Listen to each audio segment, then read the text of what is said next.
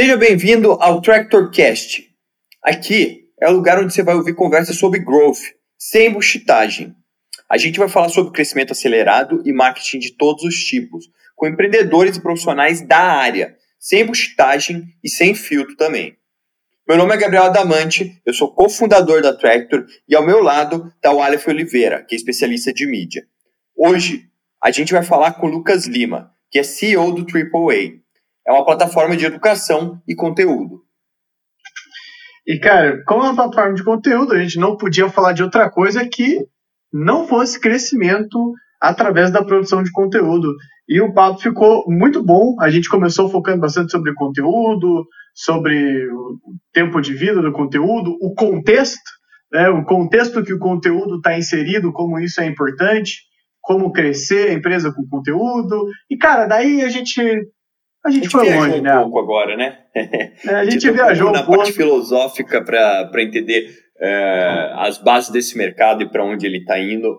É, foi um papo muito interessante, bem denso, é, muito insight para todo mundo aqui. Então, escuta Exatamente. lá, que eu tenho certeza que vocês vão gostar. Confere, ficou top.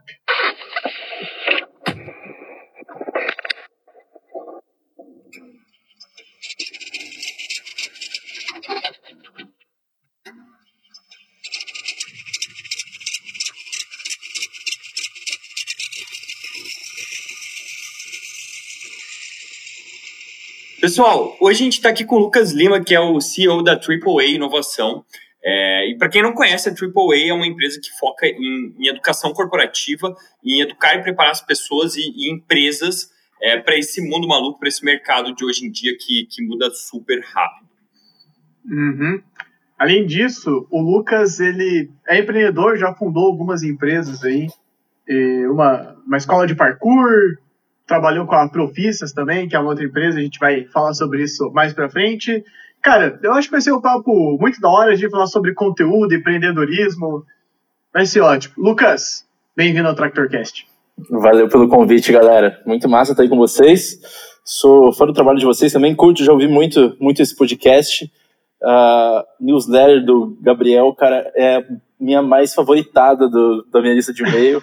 Então, pode pode me, me, colocar aí como, como um dos fãs de vocês, porque o trabalho de vocês é massa e é um prazer estar aqui hoje. Muitíssimo obrigado, cara. E é recíproco. Fez propaganda para newsletter do ADA ainda. É. E quem não assina, cara, assina que é boa mesmo. Assino também. Toda semana eu salvo um monte de link lá. É, eu tô. Eu fico... mais vou ver, né? eu fico olhando lá, observando no meio tip quem, quem abre e assina newsletter. De vez em quando eu vejo esses rostinhos familiares mesmo. É, mas, mas, Lucas, cara, a gente vai começar com a primeira pergunta clássica do TractorCast, que é o seguinte: é, como que você explica o que você faz é, para três pessoas diferentes? Primeiro, para o CEO de uma empresa. Segundo, um estudante universitário. E terceiro, para sua vozinha ou seu vozinho. Tá, vamos lá. É, a treinar esse pitch aí.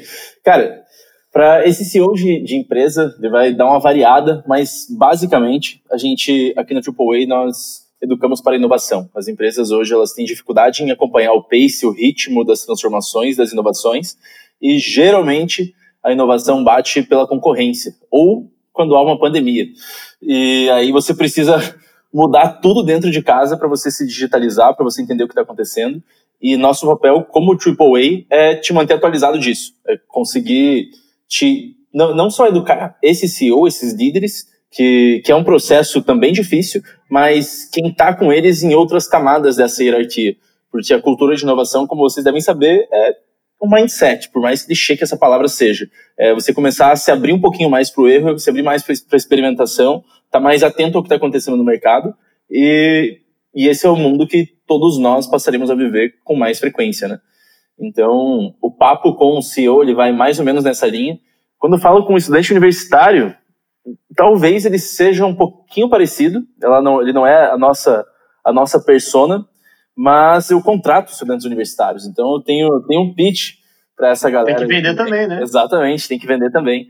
E, e que é basicamente mostrando para esse cara o quanto esse mundo está em transformação, o quanto o que ele está estudando na universidade provavelmente está ultrapassado e, e, que se ele quiser estar tá à frente no mercado, para ele é uma grande escola estar tá com a gente, porque ele vai estar tá bebendo inovação todos os dias de quem entende aqui a nível Brasil, mas lá fora também de tudo que está acontecendo para ele col colocar no dia a dia.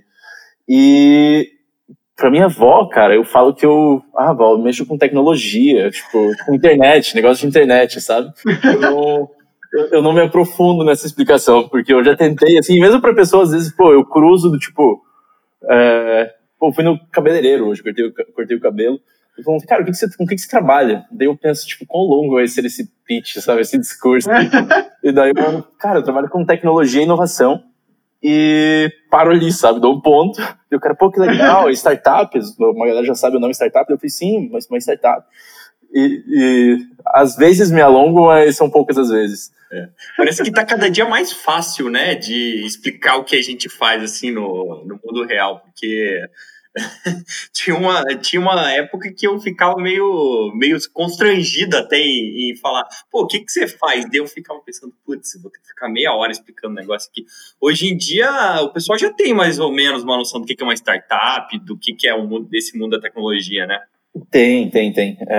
Você é, sabe que você sabe que existe, né? Esses dias é, você, se você tá vendo que, que você tá na hype quando você tá no, ouvindo, sei lá, uma rádio do, de bairro, assim. E esses dias eu tava ouvindo, cara, eu não lembro qual rádio é, era, mas tipo, era uma, uma rádio local aqui do Paraná.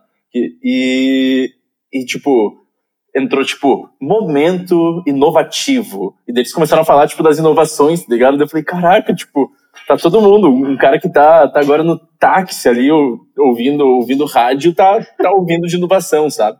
Então, realmente, tá, tá mais no, no mainstream, assim, a galera tá, tá sabendo melhor. Sim. Eu acho engraçado, Ada, que algumas coisas são muito mais fáceis de explicar, né? Tipo, a gente terminou. A última entrevista foi com a Luana. Tipo, cara, eu tenho um brechó online.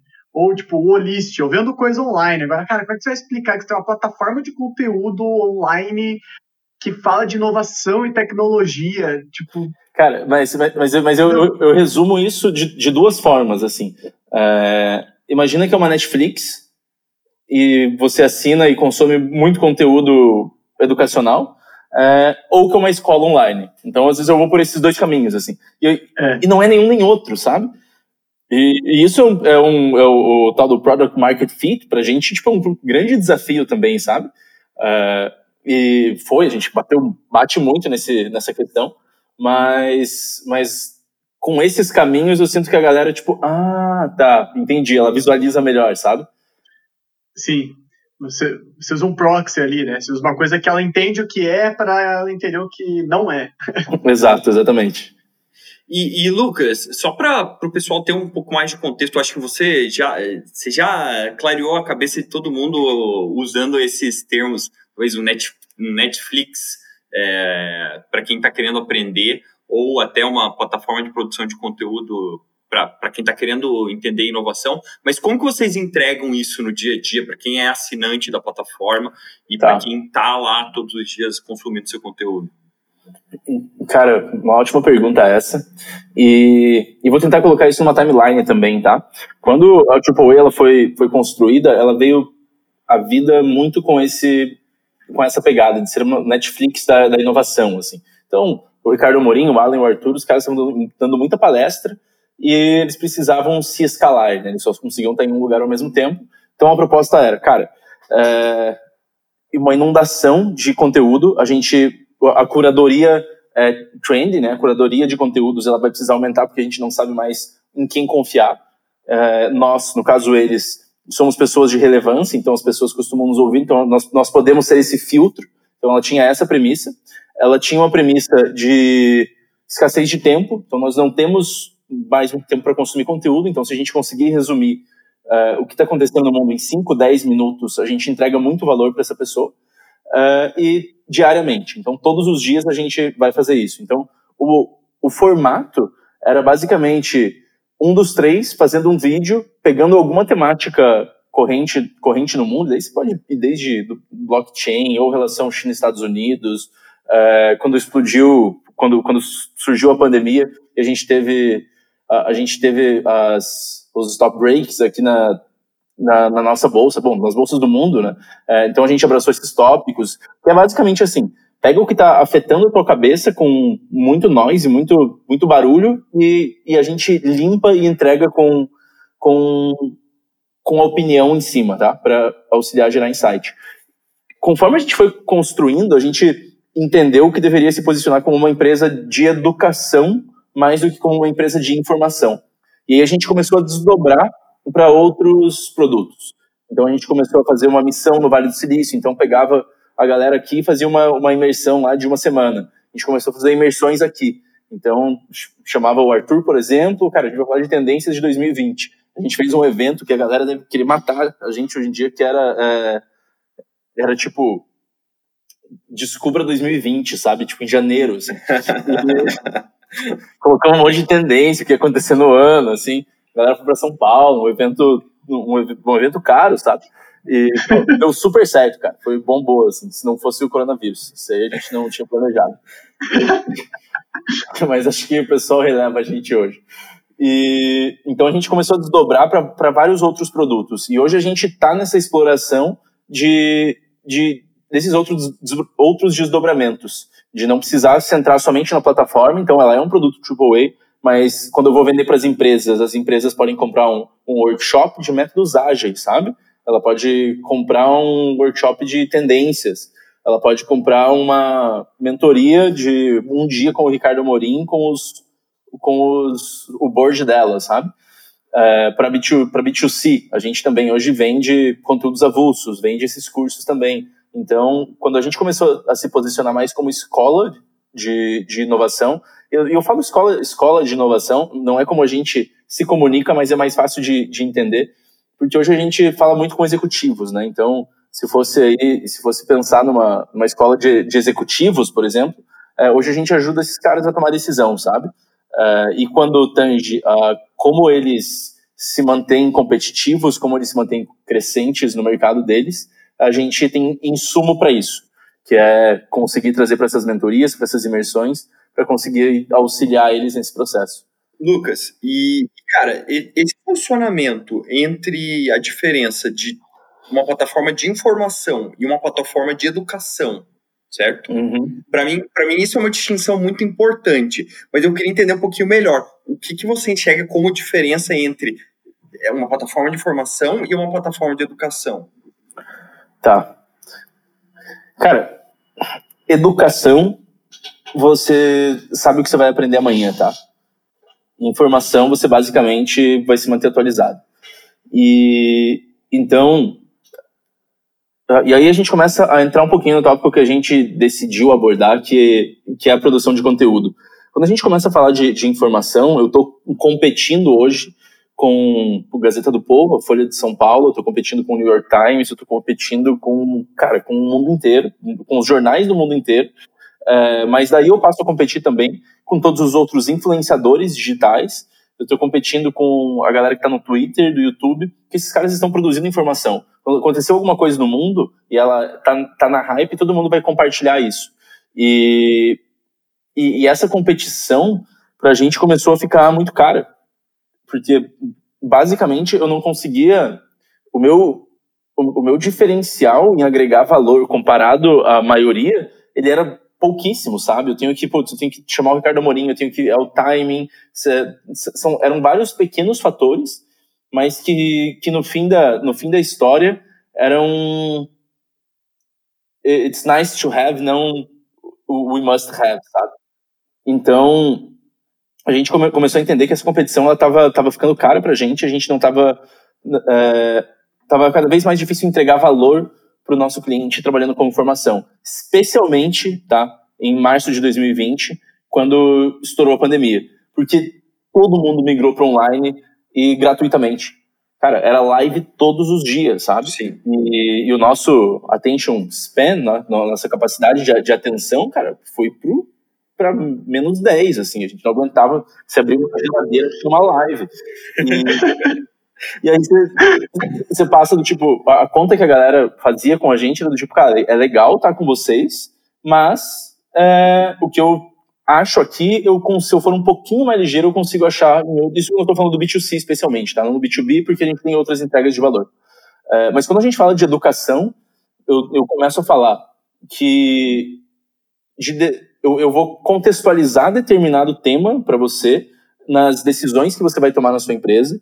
Eu vou colocar isso dentro de uma trilha onde você precisa entender que a pandemia acelerou a transformação digital e por estar acelerando a transformação digital, você, você tem ferramenta X, Y, Z para usar, é, que se você precisar de uma consultoria, de uma mentoria, de um direcionamento para treinamento, por exemplo, para a transformação digital, você pode contar com a AAA. E, e aí a gente sai desse dessa posição de somente envio de conteúdo para ter uma troca, sabe? Para ter um conteúdo contextualizado e quase no, no B2B, especialmente no modelo mais consultivo, mas no B2C, a pessoa chegar, olhar para um curso e falar assim, cara, aqui eu vou aprender exatamente X, Y, Z, eu vou poder tirar minhas dúvidas pessoais sobre isso. Eu sei que daqui duas semanas eu vou ter um conhecimento que eu vou aplicar, vou poder aplicar para aqui dentro da área da minha empresa. Então, o, o que eu sei do meu retorno é muito mais claro. Eu, tô, eu não sei o que vai ser na Gazeta do Povo amanhã, sabe? Mas eu sei que se eu, se eu entrar numa universidade agora ou contratar um curso, tem uma ementa clara para mim do que eu do que eu tô recebendo. Que, uhum. E aí, só para só pra complementar, aí você fala assim, pô, Lucas, mas eu sigo o Instagram da AAA e todo dia tem informação pra caramba. Eu falo, sim, tem informação pra caramba, porque isso está bem estrategicamente desenhado no nosso funil de marketing, disso vocês devem entender bem, onde a gente trata de vários temas e vai aprofundando dentro deles conforme a gente está mais dentro da boca do funil ou da, da complexidade ou do valor que a gente traz no nosso produto. Tá aí um tópico que eu queria abordar. É... Cara, então assim, a gente tem essa, às vezes até uma dicotomia assim entre produção de conteúdo de marketing, certo? Que você entrega valor para as pessoas buscando é, um retorno do ponto de vista de atenção dela para sua empresa, para ela prestar atenção no que você está falando, certo? Então, é, essa é uma produção de conteúdo. E tem outro, outra produção de conteúdo que, que vocês também fazem essa, que é literalmente vender o conteúdo e vender a informação e, e, e mais do que isso, vender a educação, certo? Uhum. É, cara, eu, eu sempre fico pensando, existe algum limite, será, entre o tanto de informação que você dá de graça, o tanto de valor que você dá de graça, é, pra, para o tanto que você captura, sabe? E como a gente encontra esse, esse, esse meio termo? Cara, é... Essa é a pergunta que eu queria muita resposta também, tá? É do tipo. é a pergunta de um milhão de dólares. Uhum. É aquela coisa, né? Do tipo, cara, o Bill Gates capturou toda, todo o valor que ele trouxe pro mundo através do Windows, sabe? Através do pacote Office. Cara, o que, que o Excel fez no mundo, sabe? Agregou de valor pro mundo. Então, ele, cara, ele nunca vai capturar 1% do valor que ele gerou pro mundo, sabe? E, mas beleza, a gente tá falando do Bill Gates, ele tá distante, tá milionário, ele tá tranquilão lá agora. É, mas e a gente, cara? E a gente? Quanto de conteúdo a gente consegue colocar no mundo que, do tipo, pô, vocês quando produzem conteúdo, cara, com trabalheiro, vocês têm que parar, vocês têm que pensar, vocês têm que ir atrás para levar para isso, para ser um processo de 10 pessoas estarem lendo, depois 50, depois 100, depois mil, se vocês mandarem bem, e aí você hackear esse processo e daí usar de marketing mesmo, porque não tem como você crescer sendo só bonitinho e falando bem. Você tem que usar estratégias de, de crescimento é, para daí começar a capturar esse valor.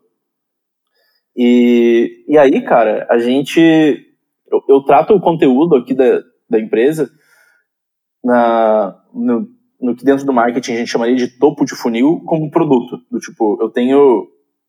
É, o, o time de produto cuida desse conteúdo.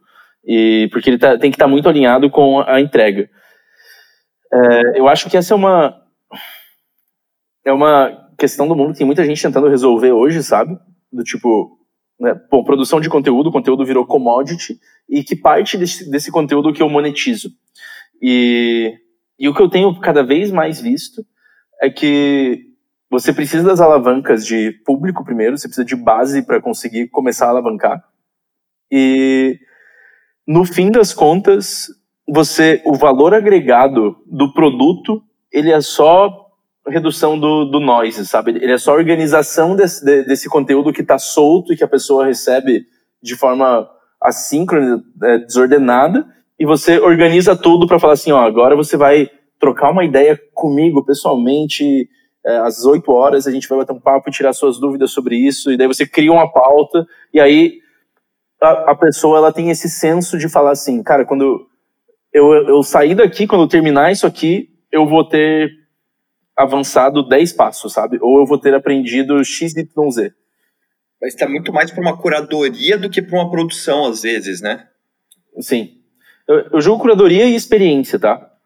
Sim. Tipo, uh, o meu palpite é que as pessoas vão pagar cada vez mais pela, pela, pela experiência, do tipo, pô, eu vou poder trocar ideia, eu vou poder... Porque uma, uma vez que conteúdo vira commodity e todo mundo, todo mundo me trata igual, todo mundo, eu consigo, se eu, bom, conhecendo, não, não conheço muito a Aleph, conheço mais o, o Ada, mas vocês já têm uma mentalidade provavelmente lifelong learning, do tipo, vocês sabem usar o Google. Então, cara, vocês têm uma dúvida, vocês jogam no Google, é, é isso. De resto, vocês consomem conteúdo na maioria do tempo para entretenimento. Vocês estão no Instagram do tipo, pô, às vezes lá o, alguém posta uma coisa que você fala, nossa, que insight poderoso, que você vai esquecer em cinco minutos, mas, mas acontece, sabe? E, e aí você começa a se aproximar dessas pessoas. É, e a pergunta é o que a massa não tem, né? É do tipo, o que todos nós não estamos tendo nesse consumo infinito de informação. Que, que aí pode ser um tete a tete, que aí pode ser o, pô, o adamante. Se, se, se, você me cobrasse hoje, Gabriel, vou te dar um produto aqui, tá? É, se, se você me cobrasse hoje para entregar todas as fontes de onde você consome conteúdo para produzir newsletter, que eu gosto muito, é, eu pagaria. Tipo, para ir direto na fonte de onde você está trazendo, sabe? Você trabalha hoje como curador e é gratuito, mas se você me ensinar, se você me mostrasse aonde você encontra essas coisas, eu vou falar, caramba, aí tem valor, sabe? Eu posso pular Cara, Eu não vou, não vou, não vou dar o ouro ao vivo aqui, mas quando a gente cortar o podcast, talvez eu libere a informação. Porque... Aí. Eu sei, eu sei onde é, Lucas. Te mando um boleto daqui a pouco. te mando um pix aqui. Eu te mando todas as fontes. Pode deixar. Mas, mas o, o, ponto que eu quero trazer é justamente esse, sabe? Do tipo, essa informação que você, que você fez, ela bom, saiu da sua cabeça, obviamente, tem uma construção, mas ela está em algum lugar, sabe? Uhum. E, e aí você olha para conveniência, cara, ó, isso chega no meu e-mail todo dia, que horas, isso reduz tempo meu, reduz esforço meu, reduz gasto financeiro. Tipo, eu gasto menos energia para pagar alguma coisa pro, pro Aleph, pro Gabriel, é, e, e aí a gente pode desembolsar. E, e aí tem uma, outras questões em cima dessa, que é por quanto tempo você eu pagaria para você fazer isso? Uhum. É, o quanto eu pagaria? Tipo, Sim. quantas línguas... E aí eu acho que... O tamanho da tua concorrência, cara, é... Lidar com conteúdo é tenso. Putz. E aí eu acho que entra até uma outra questão que você tocou no, no ponto... Acho que é o ponto crucial. Não é só curadoria, é experiência, porque é diferente de alguém que não entende nada de investimento, por exemplo. Hoje tem várias casas de análise, esse tipo de coisa, que é um bom exemplo. Tipo, eu prefiro pagar do que estudar tudo aquilo que eu preciso estudar para realmente entender exatamente o que eu tenho que, que fazer. Então, basicamente, eu pago para alguém que estudou muitos anos economia, tirou as uh, certificações necessárias, entende de mercado, entende de commodity, ação e criptomoeda e o cara 4, porque essa pessoa vai fazer a curadoria da informação, eu tenho, a mesma, eu tenho o mesmo acesso. Uhum. Só que ela vê uma coisa que eu não vejo.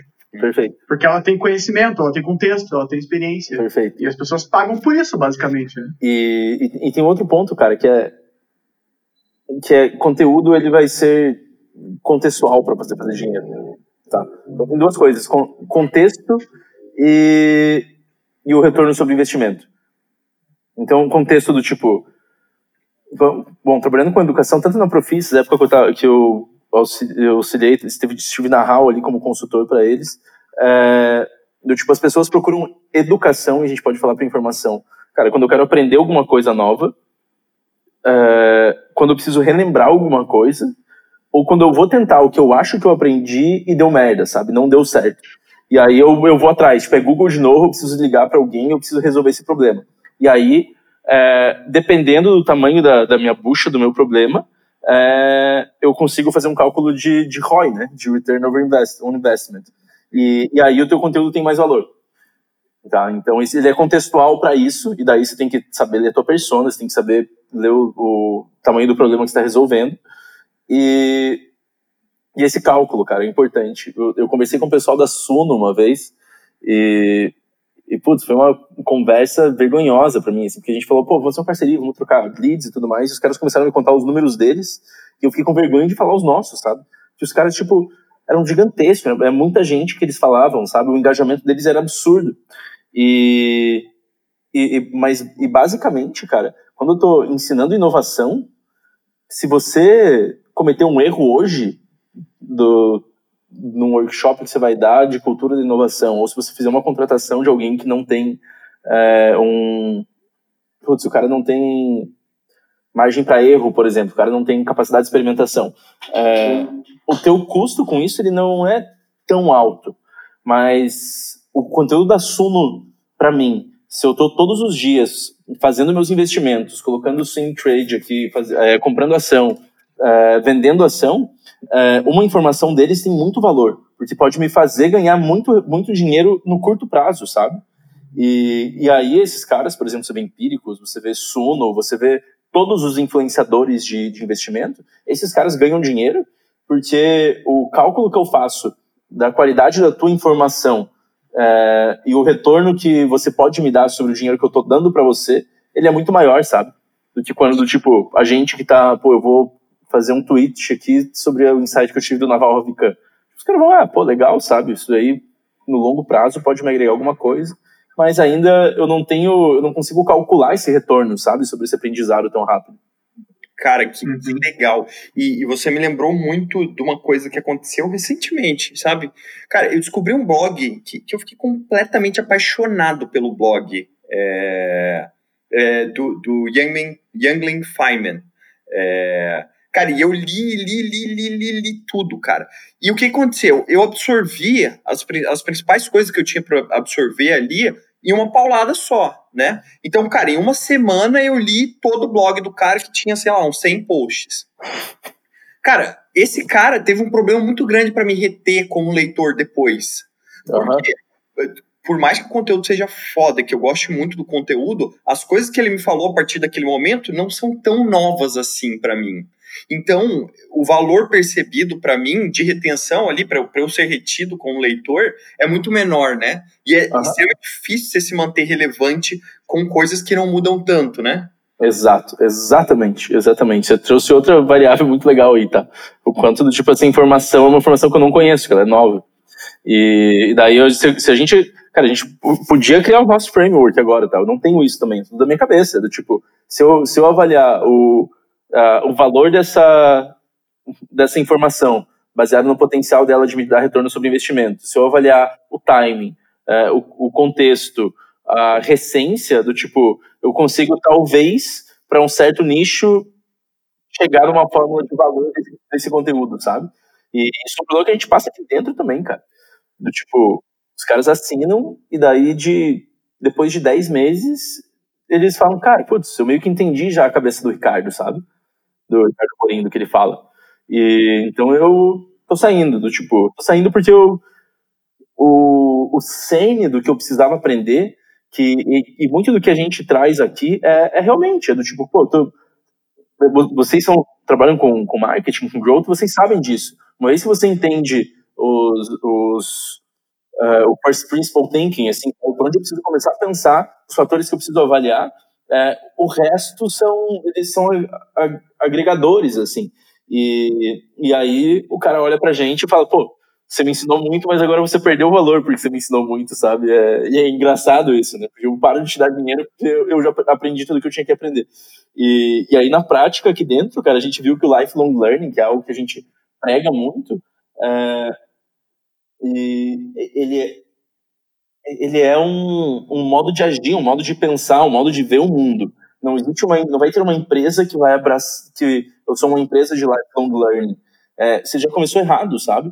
Porque se eu estou falando que eu, que eu ensino para sua vida inteira, mas você só pode aprender comigo, sabe? Eu não entendi o conceito direito, sabe? É do tipo, se for para Harvard, uma hora você vai ficar sacudo de Harvard, sabe? Pô, eu tô há 15 anos ouvindo os mesmos caras falarem, cara, eu preciso de outros estímulos, eu preciso conhecer outros lugares, sabe? Cara, é, eu, eu também me lembrei agora de um livro que eu li, putz, faz bastante tempo. Esse livro tem uns 15 anos já, eu acho, que é Content Shock. É, que, cara, eu, o, o, autor, ele, ele meio que, que, que descreveu uma teoria malthusiana para conteúdo, tá? Então, tá, beleza, o que, é a teoria malthusiana? Ah, o número de pessoas no mundo vai aumentar muito mais do que a nossa capacidade de, pro, de produzir comida. Então, o que, que vai acontecer? Vai causar fome, enfim, todas essas coisas. Acontece que Malthus estava errado, né? É, só que eu não tenho certeza se esse cara do Content Shock estava errado, porque ele falou o seguinte: o volume de conteúdo vai aumentar numa proporção muito maior do que nós temos é, capacidade de absorver esse conteúdo, né? É, e eu acho que isso é completamente acertado na realidade que a gente vive hoje, né, cara? E uhum. tem muito mais conteúdo do que a capacidade para absorver ele. É, e, e, e, na minha visão, é, uma das maiores uma das maiores falhas na estratégia de marketing de conteúdo das empresas tem muito a ver com uma coisa que você acabou de falar, cara, que o produto, o seu produto deve ser responsável pela produção do conteúdo, né? Por quê? Porque quem sabe fazer de fato, quem, onde está o valor é no produto. Né? Uhum. Então, se você coloca a sua equipe de marketing para produzir conteúdo, sua equipe de marketing é especializada no quê? Em marketing, não no seu produto especificamente. Uhum. Né? Então, faz muito mais sentido que o, que o valor esteja sendo produzido é, na, na área de produto mesmo. Uhum. E aí, é, para você produzir um conteúdo de valor que vai ser percebido de fato pelas pessoas, né? é, e não, não vai ser mais um conteúdo que está aí nesse mar de informação e ninguém nota, ele tem que ter valor agregado muito grande, tem que ter uma qualidade muito alta. Né? Uhum. É, e, e, e para mim faz todo sentido que a área de produto e, e, o seu core business deve produzir conteúdo automaticamente por ela existir, sabe? É uma coisa que eu gostaria muito de é, enraizar cada vez mais aqui na Tractor, é, a gente está querendo produzir conteúdo de várias outras formas sempre que possível, sabe? Sim. Cara, tem um dado que eu tô, tô levando pra, até para as palestras, assim, porque eu tenho falado bastante de, desse o attention span, sabe? Como a gente não tem mais capacidade para consumir conteúdo e como a gente está sofrendo com isso. Uh, se você quisesse ver os vídeos do YouTube publicados ontem, você levaria 80 anos. publicados ontem. Tipo, se você parasse o Instagram agora e chamasse o, o Mark lá falasse, Mark, me, só me dá os últimos stories desse último minutinho só, tipo, dos últimos 60 segundos, que eu quero dar uma olhada neles. Você ia levar 60 dias pra ver todos. Então, tipo, é, é absurda a quantidade de conteúdo que a gente que a gente está produzindo, sabe? E, e, eu acho que isso vai deixar a gente pouco em breve já já deixa na verdade, né? A gente tem a gente precisa de mecanismos para isso, Uh, e, e, a gente tem que sab saber disso lembrando de outras coisas, sabe? Que, que é contexto, de novo. É contexto, cara, é sempre contexto, do tipo, eu tô falando para alguém e, e o conteúdo não vai ser para todo mundo. Eu não vou ser o Whindersson Nunes, tá ligado? O Whindersson Nunes ele tem hater também. Eu não vou ser a Anitta, a Anitta tem hater também. Uh, e a gente tem que entender para quem esse conteúdo tem valor e aí produzir conteúdo para ela, sabe? E entender também, cara, vai ter valor para essa pessoa por três meses, por seis meses, por um ano, enquanto for contextual. E aí ela vai sair daí, vai entrar em outra curva e vai ser, talvez ela volte, talvez não volte. E, e aí, cara, o time de marketing vai, vai chegar uma empresa lá para você e vai falar assim, oh, eu preciso reter esse cara por mais tempo. Daí você vai falar, cara, vamos trabalhar para isso, sabe? Ou do tipo, cara, eu preciso convencer um outro público. Vamos trabalhar para isso. Mas aí aí a gente entra em business de novo, sabe? Do tipo, cara, vamos. Então aqui é estratégia de negócio e, e, e a gente trabalha com, com isso, então, cara, eu sei das estratégias que eu tenho que fazer para reter, sabe? Eu sei dos gatilhos que eu preciso puxar para fazer esse cara converter mais fácil. E, é, e, e todo mundo precisa ter um pouco de profissional de marketing agora se quiser vender alguma coisa, sabe? Tipo, a gente não, a gente não percebe isso. Cara, vocês lembram quando a gente tinha uma televisão e a gente ficava trocando de canal?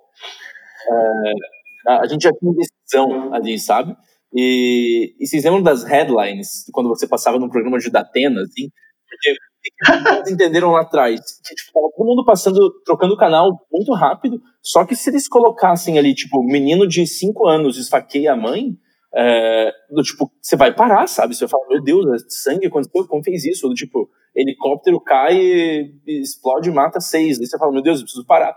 Porque a gente, a gente não tem tempo mais para consumir esse conteúdo, mas se, se ele ativar alguns gatilhos, e daí os gatilhos, talvez vocês conhecem, quem está assistindo a gente talvez conheça, tipo, de urgência, de escassez, se, eu, é, se for alarmista, se Reciprocidade. A reciprocidade, do tipo, eu tenho gatilhos que eu sei ativar, que eu consigo fazer você tá andando na rua e você olha para aquilo, sabe?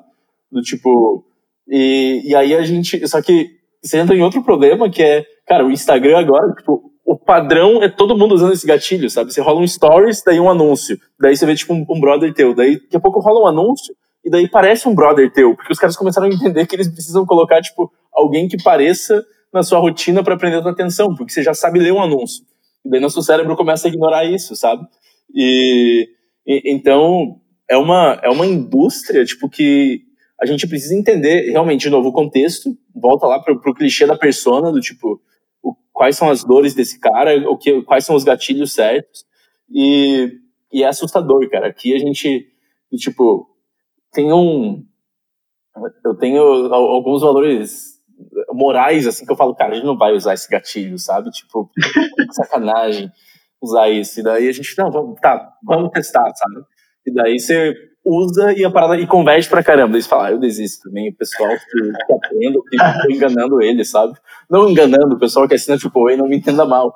Mas a gente. É não tô me enganando, não. A, a gente é manipulado o tempo todo, sabe? Eu consigo te induzir mais ou menos a ler uma informação, a consumir um conteúdo por mais tempo, sabe? E, e aí os, os, os cientistas do nosso tempo aí, é, os que pagam melhor serão os cientistas das empresas, sabe? Que, que vão ensinar a gente a ler dado ou ler padrão de comportamento para entender como a gente vai vender outras coisas. É. Nossa, é uma gama. Cara, é, é, essa fala do Lucas a gente podia tomar umas uns 10 caminhos aqui. Uns 10 caminhos aqui diferentes. Mas eu vou tentar voltar um pouco pro conteúdo, porque senão a gente vai. Meu Deus, né? A gente vai longe aqui. Vamos até a. São, são 8 da noite. Aqui. Coloca rédeas, hein, Aleph? Porque. Senão a gente ia até meia-noite aqui. Vamos, vamos fazer as headlines aí. É. Cara, é que você tocou num ponto que eu acho muito importante, até um pouco que a gente falou antes, né? Que a gente não. Nem todo mundo, quase ninguém, na verdade, vai ser a Anitta ou o Emerson Nunes, que vai falar para uma massa muito grande eu acho que isso tangencia com o conceito do Seth Godin, que ele trouxe lá nos anos 2000, de tribos, uhum. né, que a gente vê isso muito claro, principalmente em comunidades do Orkut, no Reddit, em outras coisas que a gente participa, que nem sempre são grupos grandes, mas são coisas que você gosta, tipo um jogo, esporte, coisas do gênero. E aí eu vejo muito essa coisa da curadoria do conteúdo como para cada assunto que a gente gosta, a gente meio que vai escolher uma pessoa ou duas pessoas, mas é o jeito que eu vejo. Tipo, eu vou escolher uma pessoa para falar sobre marketing e eu vou ouvir essa pessoa. Porque tem 30 milhões de pessoas falando sobre marketing uhum. e eu não consigo ouvir tudo que todo mundo está falando. Como que você vê essa tendência se desenvolvendo, tipo, essa relação entre tribos, curadores de conteúdo e uma coisa ligada na outra, assim, você acha que vão ter nichos que uma pessoa vai dominar, outra vai dominar, ou que as pessoas nunca vão conseguir focar em uma ou, poucas pessoas em nichos de conteúdo? Tá. É, cara, sim, tribos estão aí desde sempre, tá? E a gente gosta delas, a gente quer fazer parte, a gente quer se sentir parte. Eu olho para quem eu me identifico. Se o Gary Vee fala de um jeito que eu, que eu gosto, é, pô, eu vou seguir ele. Se ele. Eu acho ele muito agressivo, porque ele fala muito palavrão, eu, pô, não é para mim, eu vou para outra pessoa que tem uma outra pegada. Então eu acho, acho é super natural esse processo, e, e de novo, volta para contextualização, do tipo, a gente precisa entender a nossa persona e falar assim, cara, eu vou falar palavrão nos meus conteúdos e quem não quiser ficar, foda-se. Tipo. E foda-se. É, vamos nessa. E mas... Nossa persona já tá ficando clara aqui. Exato. Não, não, vamos falar. não vamos entregar o ouro, vai. Mas, mas, tem, mas tem uma outra coisa que é do tipo: o, o Instagram ele permite que eu siga mil pessoas, sabe? 10 mil pessoas. Eu tô falando do Instagram, obviamente, mas a gente tem a capacidade de, de consumir mais, mais de uma fonte, né? E, E aí depois você leva em conta a, a tua capacidade de consumo, porque seguir alguém não significa consumir o conteúdo dessa pessoa. E, mas, sim, voltando na tua, na tua pergunta inicial, cara, tribos total, a gente se identifica, a gente segue enviesado por quem é mais parecido com, com a gente. Se o cara se veste como eu, ele é legal. Se o cara, se eu faço crossfit, o cara fez crossfit, eu falo, nossa, ele pensa mais parecido comigo. É, a, a, gente está sempre procurando isso, sabe? E aquele, aquele outro exercício, tem um, um projeto que a gente que a gente está rodando lá na Profissas agora, que é o Potências Negras, e para treinamento para diversidade e inclusão. E estou trazendo isso porque algumas das perguntas que, que a gente faz e que já me fizeram é do tipo, quantos influenciadores negros você segue, sabe? E daí eu falei, caraca, sabe? Tipo, acho que eu sigo um, uma, duas pessoas, sabe? Mas elas têm que também falar parecido Sim. comigo, sabe? Tipo, quantos trans eu sigo? Tipo, uh, cara, eu sigo gente parecida comigo, sabe? E, e, Até uma vez eu, eu pensei em quantos livros de mulheres eu tenho. Uhum. Eu adoro ler, eu tenho vários livros. Cara, eu fui ver, eu tinha tipo um uhum. ou dois. E eu tinha tipo, uma estante cheia de livros. Eu fiquei, cara, nunca tinha percebido isso. Exato, exato. E, e aí entra, entra um pouco nos, nos nossos vieses, entra em como a gente sabe usar isso. Mas total, cara, total. A gente, nós somos seres sociais com capacidade limitada de, de consumir atenção e então a gente vai escolher e vai escolher enviesadamente parecido com quem com quem com quem quem a gente projeta, né? Tipo, o cara que, é. que eu acho que, que está um, num lugar onde eu quero estar no futuro, vale a pena ouvir ele. E aí, eu acho que é um ponto muito importante de, de, levantar aqui, que do jeito que a gente fala, né, parece que é uma coisa racional. Não, eu olhei, o cara tá de camiseta azul, tudo de camiseta azul, eu gostei mais dele. Mas não é assim. Tipo, é uma coisa irracional, tipo, subconsciente, na verdade, não é irracional. Você não pensa sobre isso. Uhum. Quando você percebe, são esses exemplos que eu e o Lucas estava dando aqui. Eu só tenho livro, uma grande maioria dos meus livros é de homem, eu não sigo pessoas negras, porque inconscientemente eu não, não, não faço esse tipo de coisa. E acho que a, a, a, grande vantagem do, de ter tanta informação também é que a gente é exposto a esse tipo de coisa e começa a refletir sobre isso, né? Uhum. E, e, e, tem um outro ponto, né, né? Aleph, que a gente começa a. A gente, a gente tá falando de pessoas aqui. Quando a gente começa a falar de marca, cara, o bicho começa a pegar muito mais, sabe? Porque o que essa marca representa e como ela me transmite esses valores, sabe? Como e por que eu conecto com ela. Daí a gente volta para estudar branding, volta a estudar outros, outras coisas, mas mas também é um, é um desafio, sabe? Para você construir essa imagem da marca e ela e, e eu me conectar com, com esses valores assim de, de bate-pronto, sabe? Por isso que, bom, não é novidade, né? Por isso que eu tô indo viajar e tem um cartaz com o Luciano Huck. Eu falo, cara, eu caguei pro Luciano Huck, sabe? Mas é um cara que tá na TV e que o Brasil se identifica. Então, a, a marca usa esses rostinhos para que a gente se identifique um pouquinho mais fácil, independente. Você nem leu o que tá no outdoor, mas você lembra que o Luciano Huck tava lá. Você não sabe nem a marca, mas estavam usando para quem leu criou algum tipo de, de conexão. Eu me senti pareceu mais, mais confortável para mim estar perto dessa marca, sabe? Sim. Sim, você lembra só do Luciano Huck. Lucas, eu, eu queria fazer um, um, um, desvio, não tão desvio aqui, porque a gente está falando bastante sobre conteúdo, posicionamento, persona. Eu queria entrar um pouco mais sobre a AAA, porque você falou que alguns anos né, vocês começaram com essa coisa de conteúdo, e hoje em dia isso parece tão normal que é como se isso sempre existisse, mas quando a gente olha aí no Brasil há três, quatro anos atrás, não era normal esse volume de conteúdo, marketing de conteúdo já não era toda essa hype que tem hoje.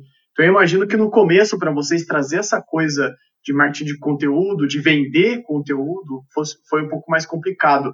Como que foi no começo para vocês conseguir os primeiros clientes, as primeiras alavancas de crescimento? Conta um pouquinho dessa, dessa história de crescimento com conteúdo. Tá.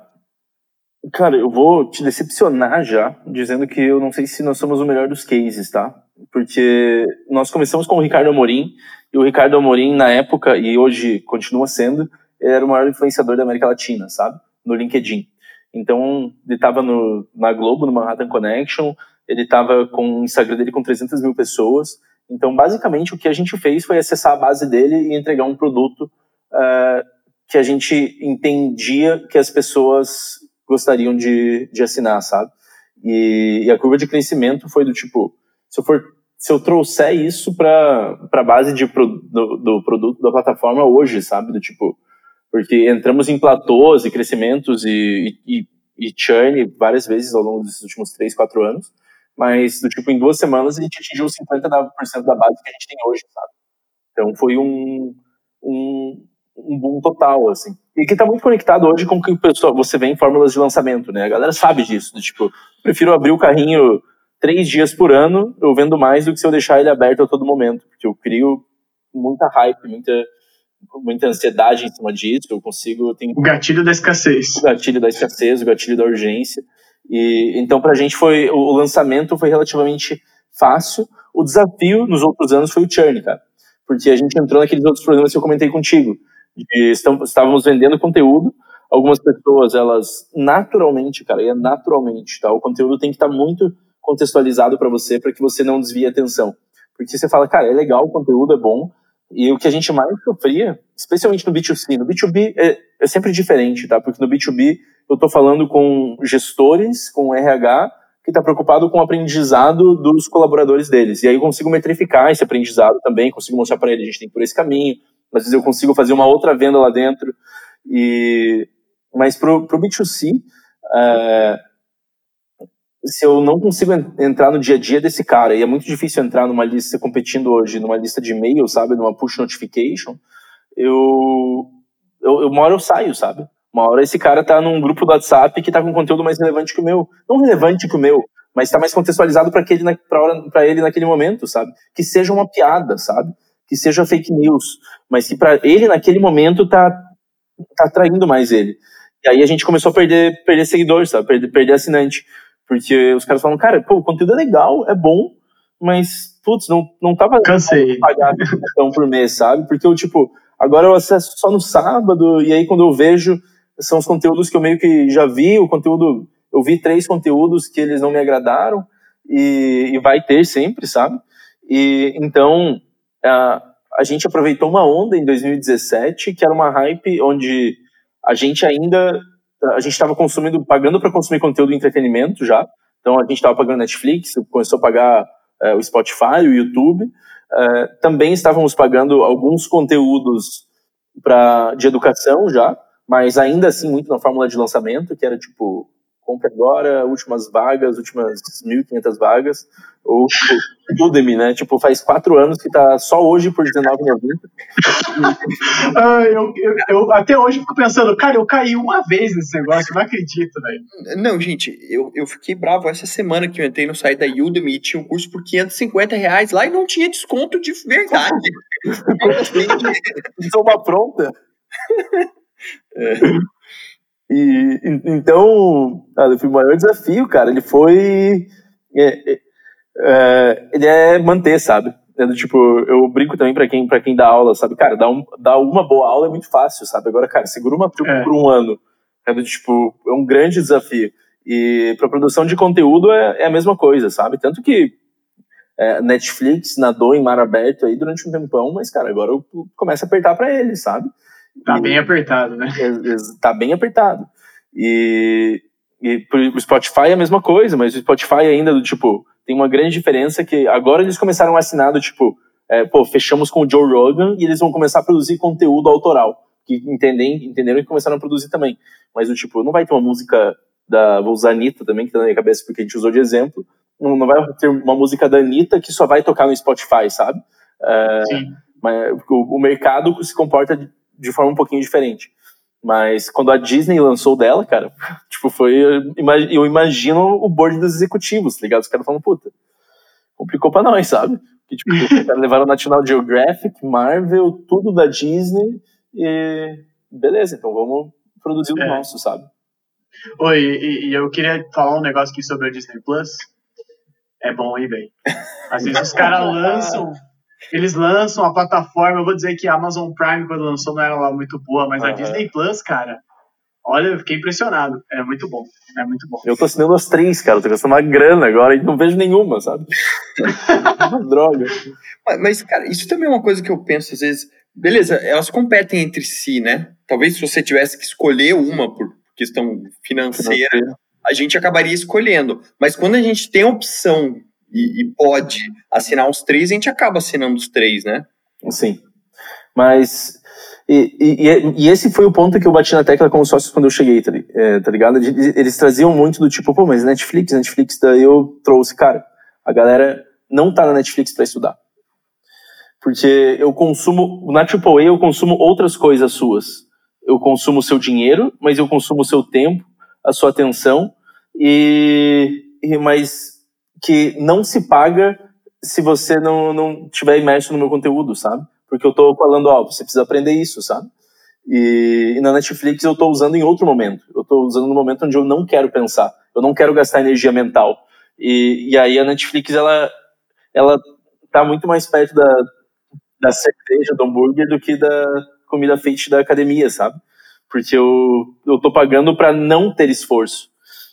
E muda tudo, cara.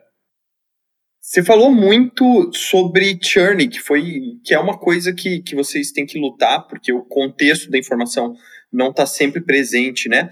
E eu queria entender um pouco melhor como que você fez, quais são as ações e quais foram os testes, experimentos que você que você executou ao longo desse tempo para segurar esse churn? Tem alguma coisa especialmente relevante e, e, pelo menos em alguma medida, você conseguiu resolver esse problema? Uh, sim, cara, a gente resolveu esse problema, mas a gente também aceitou o problema, sabe? Do tipo, eu entendi algumas coisas como característica do negócio, sabe? E então, customer centricity total, cara, então vamos entender o que esse cara quer, como a gente pode manter ele por mais tempo aqui dentro. E daí, pô, tem o, o, Guilherme que faz um customer success maravilhoso dessa galera e tá fazendo pesquisa, tá querendo ouvir, tá tratando todo mundo de forma humanizada. A gente tá sempre interessado em, no que eles estão pensando, que tipo de conteúdo eles estão pedindo, para que a gente responda, para que a gente mantenha mantenha eles perto.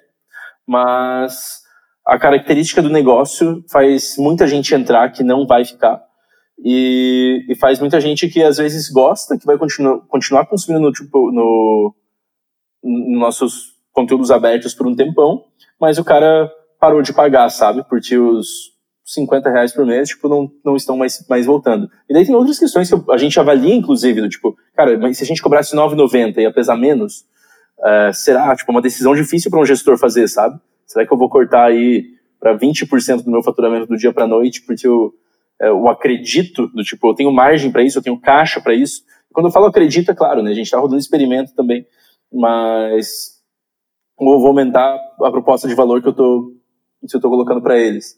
Então, acho que o que mais fez diferença foi essa aproximação com o cliente, de ouvir ele, melhoria contínua.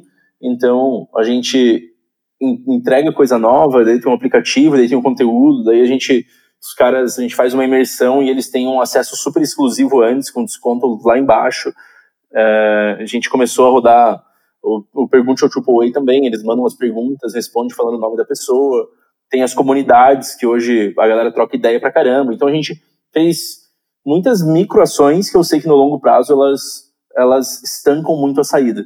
Mas tem uma característica do negócio que é quando esse cara aprendeu, quando esse cara entendeu a, a mensagem geral que a gente tem, esse cara vai sair. E se vocês repararem no consumo de conteúdo de vocês, é, cada vez menos vocês têm fidelidade. E, ou vocês têm fidelidade por seis meses, por um ano, um ano e meio, e daqui a pouco você começa a migrar aos poucos, sabe? Você consome, você acha outra fonte legal, aquela pessoa ainda tá lá, sabe? Do tipo, eu tô, cara, eu tô consumindo conteúdo de galera que eu consumia há muito tempo ainda, eles mandam uma notificação lá e eu falo, pô, legal, um dia eu vou ver, mas não vejo.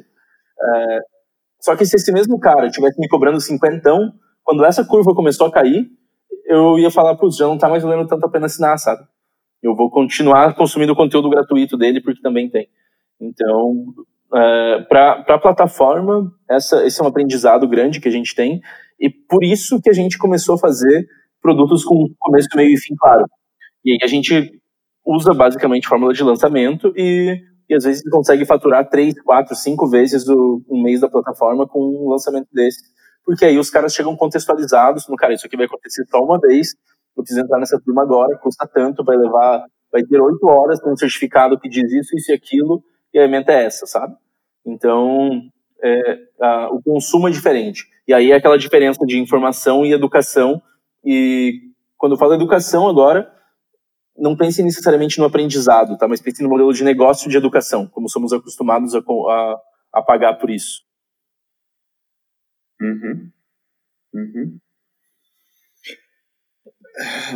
Cara, eu, eu, eu até queria saber sua opinião sobre. Você falou como somos acostumados a, a pagar por isso na educação nesse contexto online, tá?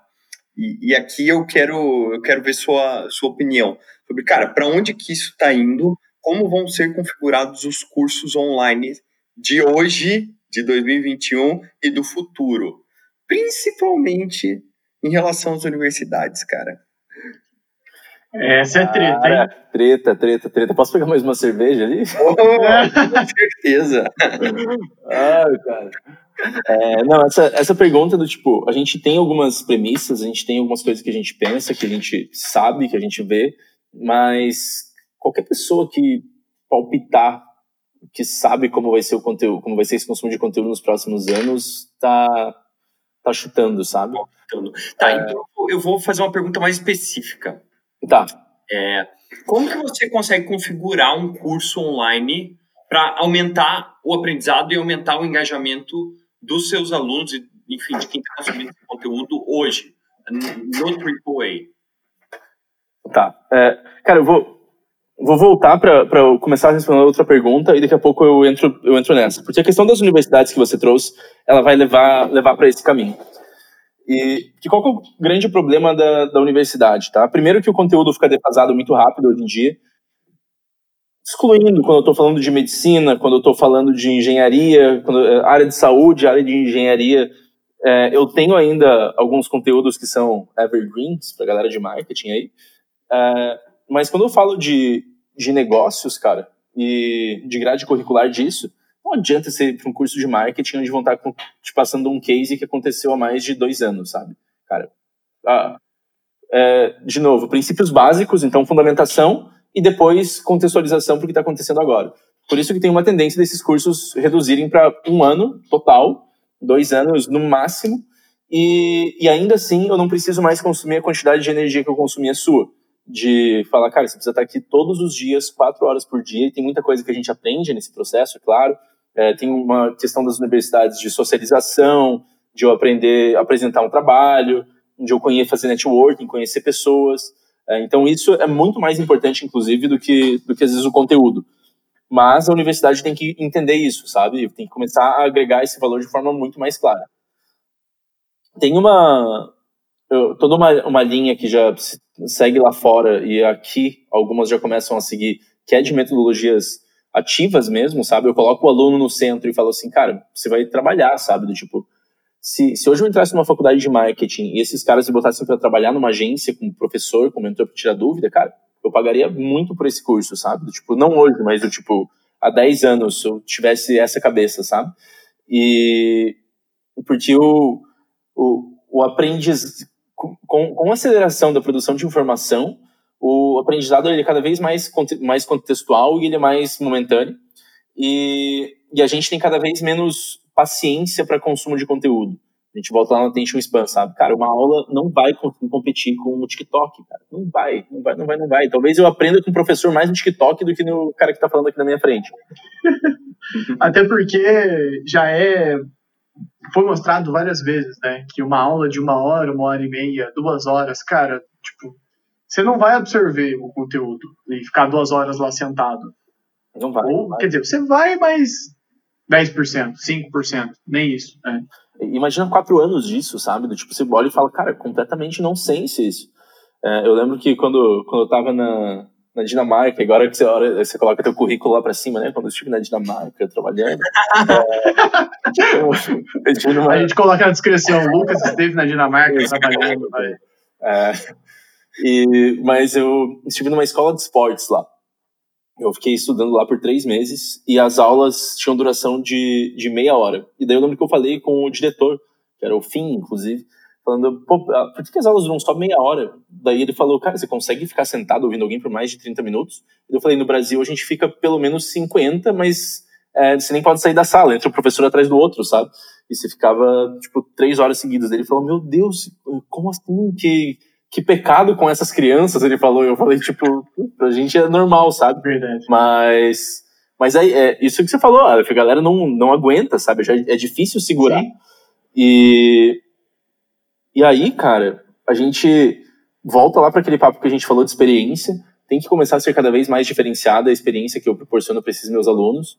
É, a, a, o retorno do investimento, essa entrega de valor, ela vai ter que ser mais rápida, especialmente para ensino de adulto, tá? Quando a gente fala de andragogia, né? É, porque é engraçado que a gente usa é, métodos pedagógicos na universidade, sabe? E a gente está falando com adulto e não com criança. E, e, é uma outra cabeça, neuroplasticidade é outra, eu já sei o que eu quero. É, e, e, isso prejudica o mercado de trabalho como um todo, porque a gente entra no mercado de trabalho sendo tratado como criança ainda, sabe? Tipo, se alguém não me diz o que eu tenho que fazer, eu fico, e agora, sabe? Uhum. E, e, por isso a galera que, que tem essa cabeça tá muito à frente do tipo, me dá um objetivo, me dá um problema e eu resolvo. Mas isso leva a gente a pensar em experiência na AAA, de falar quanto tempo tem esse conteúdo, é, cara, é legal consumir esse conteúdo, é divertido, tá atrativo, ele, ele entretém também, né? O, o edutainment, que, que a gente fala também, eu tô aprendendo, mas tá, tá legal aprender, tá me, me centrando, e daí tem muita técnica para isso também, o pessoal usa, pô, vamos gamificar a parada, é, vamos colocar a interação. Nem sempre fun funciona, mas você faz essas tentativas. E, e é um mercado que a gente ainda está tentando definir, tá? Uh, tá, tá de forma muito exploratória, porque no Brasil tem muita regulamentação. Então, quando eu falo que eu tenho Mac, por exemplo, cara, como que eu vou. Que tipo de conteúdo de medicina que eu consigo ensinar online, sabe? Uh, como que o Mac vai maleabilizar toda a grade que ele exige que seja ensinada, porque ele entendeu isso, sabe? E, e, o quanto isso não obriga as faculdades que cobram mensalmente por cinco anos é, terem menos faturamento também. E, e aí a, o, o, o CREA lá, que, que regulamenta os, os engenheiros e arquitetos, é, esses caras são, como que mudar a regulamentação quando o engenheiro se formar em dois anos, sabe? Ou como que esse, o cara do, do CREA, que, que, que é do conselho, vai saber se esse cara que se formou há 20 anos está atualizado com as novas tecnologias da engenharia, sabe? Do tipo, é, a galera não tá nem pensando nisso, sabe? Tipo, tem um ou outro que tá tentando, tá olhando para esse cenário e tá ficando maluco de tanta burocracia que tem.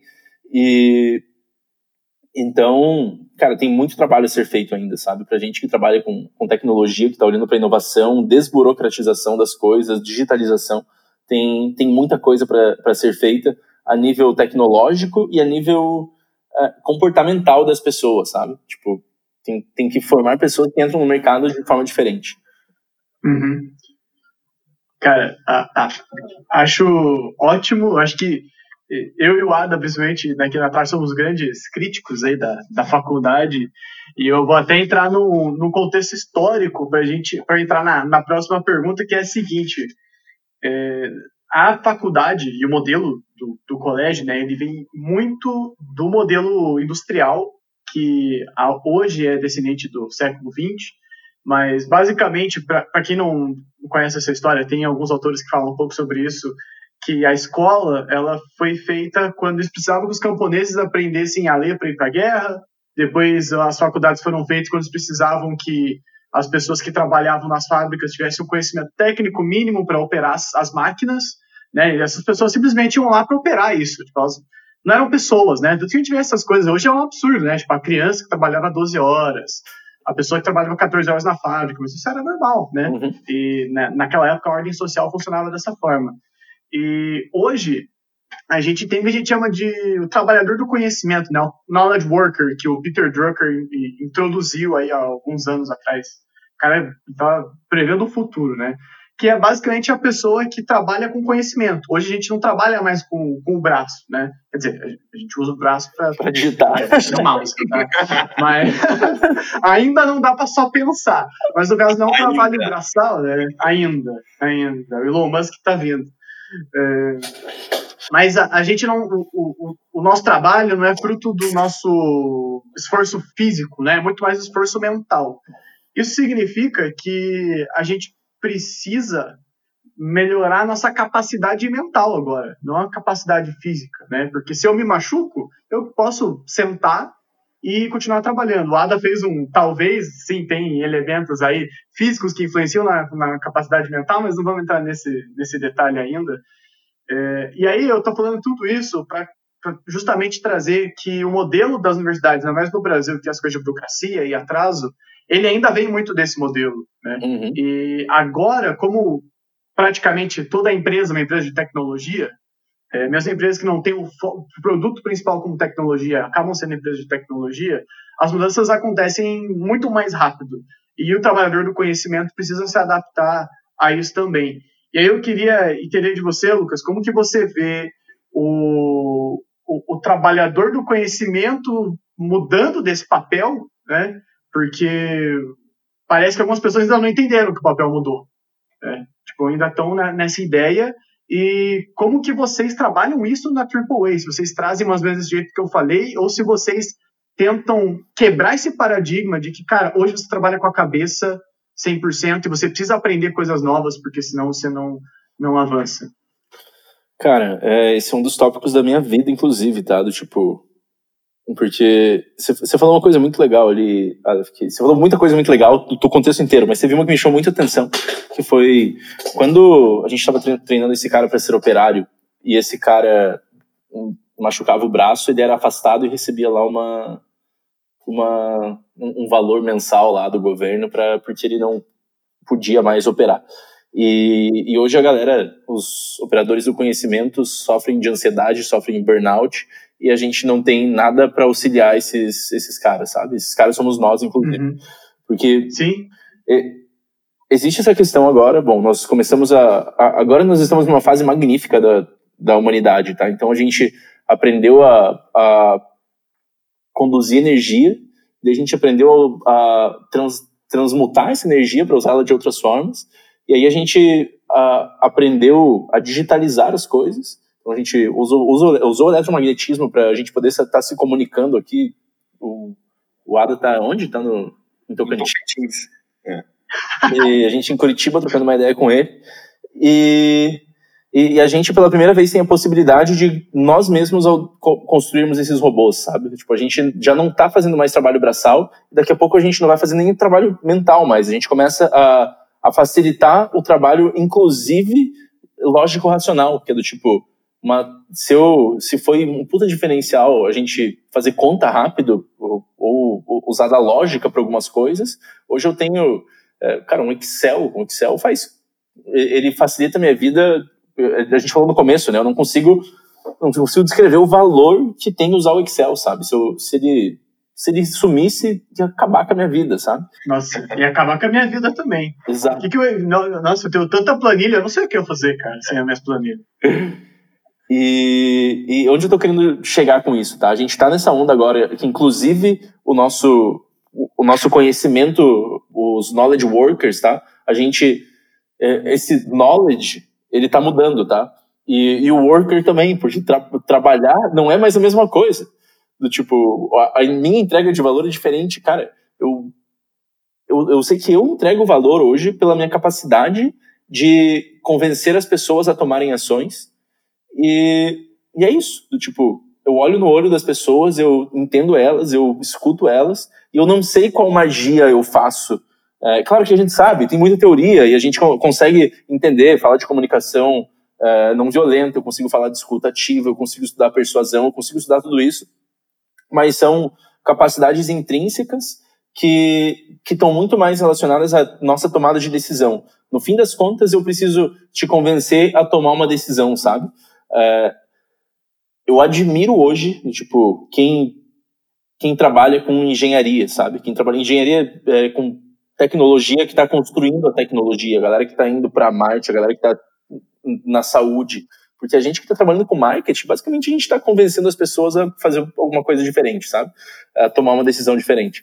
E, só que em todas elas, o trabalho está mudando, o conhecimento está mudando e a nossa capacidade de aprender está no mesmo ritmo. E, e essa é a grande dor, sabe? Isso é o que vai nos quebrar, inclusive, do tipo, nós estamos na geração que da, da depressão, da ansiedade. E a gente fala de se reinventar, de aprender para sempre, da galera que tá ficando para trás. Mas, cara, eu agora tô com 30. Do tipo, qual vai ser minha capacidade de reinvenção aos 40? E quando eu tiver dois filhos? Tá? E do tipo, e daqui, putz, 20 anos, o meu trabalho de do knowledge worker aqui, que eu tenho essa capacidade, ele agora um robô também tá fazendo. Eu vou ter que me reinventar de novo. É, é cansativo, porque a, a nossa plasticidade, a neuroplasticidade, ela vai diminuindo também. Então, a gente tem que. Se, se, um dia a gente teve que aprender a operar as máquinas, tipo, agora a gente tem que aprender a se operar, sabe? Uh, uh, o que mais uh, me fascina hoje nos meus estudos é como eu me conheço mais para continuar o processo de aprendizado, meu processo de mudança, da, e daí a gente pode falar de neuroplasticidade, a gente pode falar de mudança de hábitos, de lifelong learning, uh, porque eu preciso me conhecer o suficiente, porque eu sei que eu vou precisar continuar aprendendo e consumindo conteúdo que eu não dou conta, porque o fluxo informacional é bizarro. E, e, e aí, para fechar, quando a gente começa a pensar, e eu que trabalho com educação, em como a gente ensina isso, e a gente fala essas coisas, é fácil falá-las, mas ainda é difícil pegar alguém e, e, mudar a cabeça dessa pessoa, é um processo que leva tempo para você entender, para você aplicar, para a cultura ao seu redor entender, porque você não consegue estar fora da tua bolha também. E, mas que é tanto como eu entendo, como eu continuo aprendendo, como eu continuo me moldando, e como eu lido com a quantidade de informação que vai me ocupar nos próximos anos, sabe?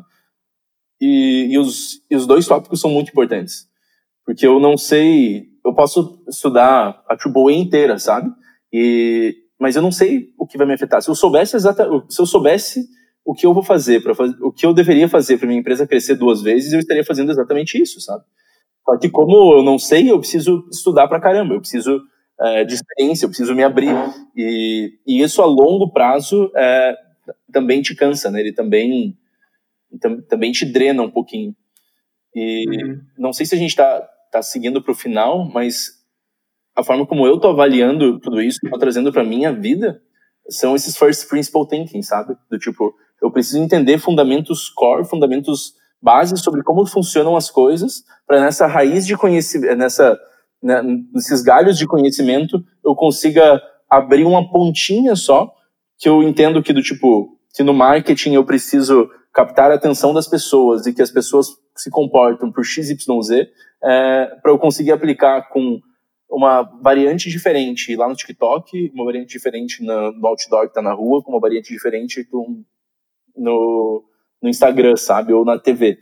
Mas eu preciso entender esses princípios fundamentais. Porque se eu começo estudando, ou se eu sou um profissional que está na operação, sabe? Do tipo, eu estou mexendo na máquina, mas eu não entendo que a máquina está conectada com 12 outras máquinas, e que as 12 outras máquinas estão produzindo uma peça que conecta num carro que é vendido para o mundo inteiro. Se eu não entendo a cadeia sistêmica, é, eu vou ser sempre ser, vou ser sempre operacional, sabe? Eu acho que essas pessoas que estão no operacional, e aí pode ser que você seja designer, pode ser que você seja é, um cara que, tá, que seja ótimo no Excel, pode ser que você seja um cara que opera o bisturi. Se você não souber a cadeia sistêmica disso, você vai continuar sendo o, o robozinho que está mexendo parafusos, sabe? Uhum. Uhum. Caralho, hein? A gente tá, tá, a gente tá indo muito fundo aqui. Fala pra caralho também. Tô, tô, Tô gostando muito. Ada, vamos, vamos pro bate-bola, Ada. Bate a gente... rápido, porque eu já tinha umas três. Esse podcast vai ter três horas. John Rogan aqui, ó, quatro horas do podcast. Cara, não, eu, antes de eu ir pro bate-bola de jogo rápido, só vou fazer um. Eu tô com o tempo tranquilo, tá, galera? Então, tipo, eu falei que se a gente tá seguindo, porque eu, tipo, emendei uma coisa na outra ali que eu achei importante falar. Mas vamos até meia-noite.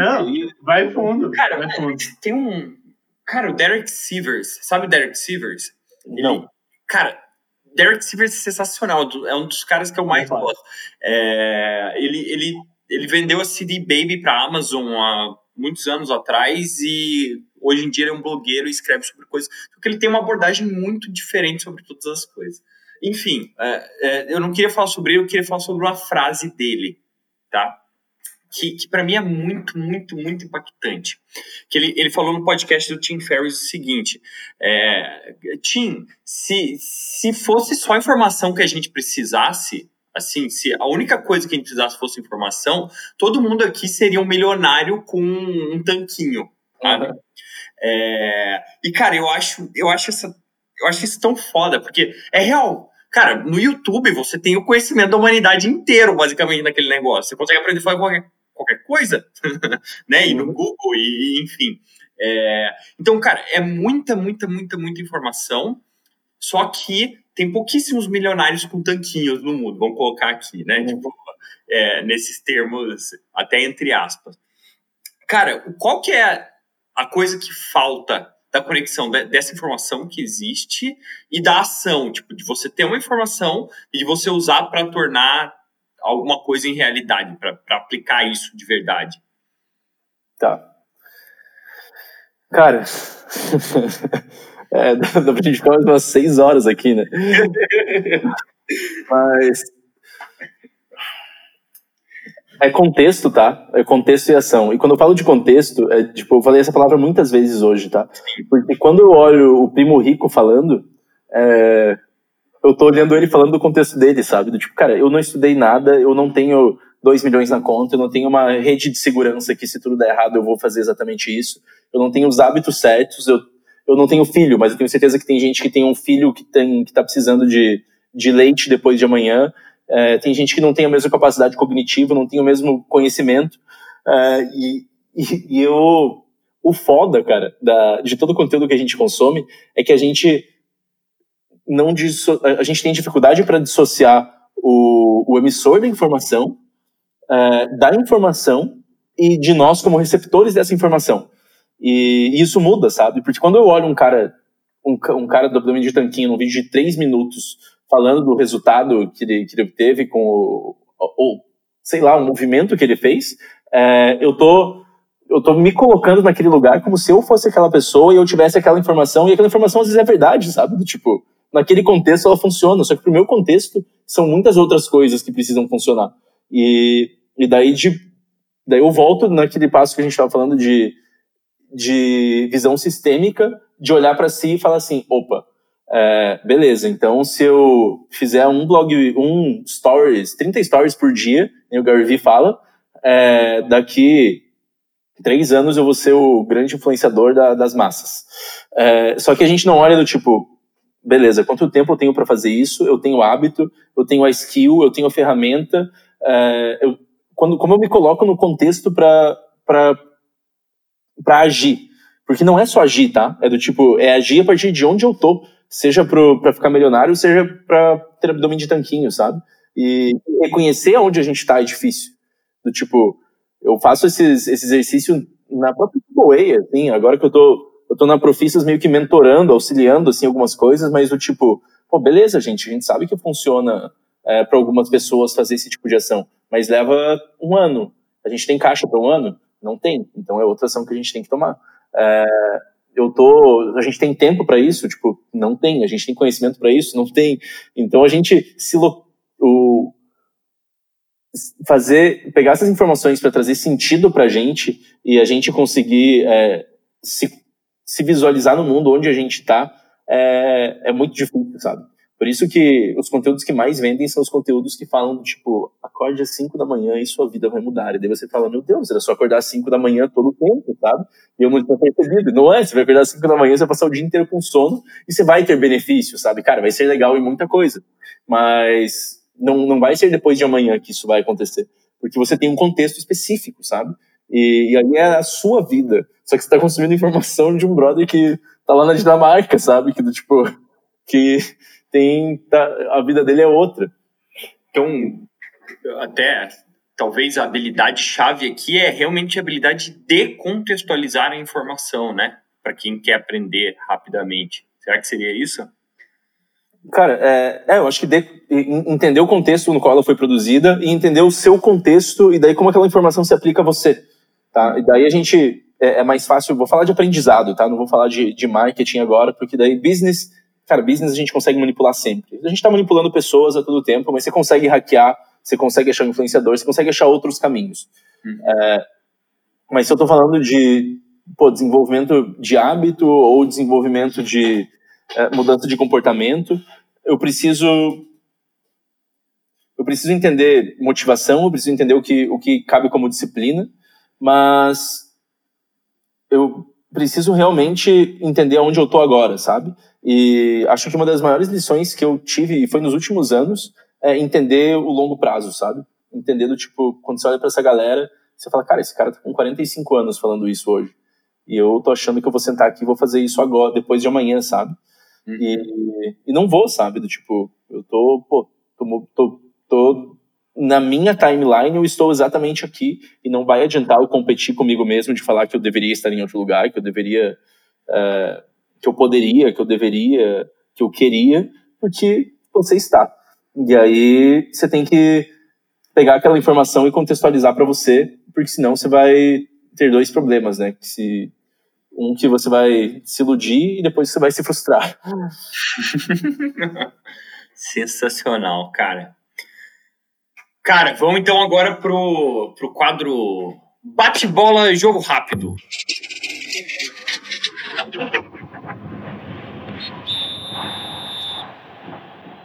Bate-bola Jogo Rápido. É, é quase um de frente com a Gabi aqui que eu, vou te, eu vou te jogar uma palavra e você responde a primeira coisa que vem na sua cabeça. Ou, ou não sei se é a primeira, mas responde rapidamente. Tá. tá. É...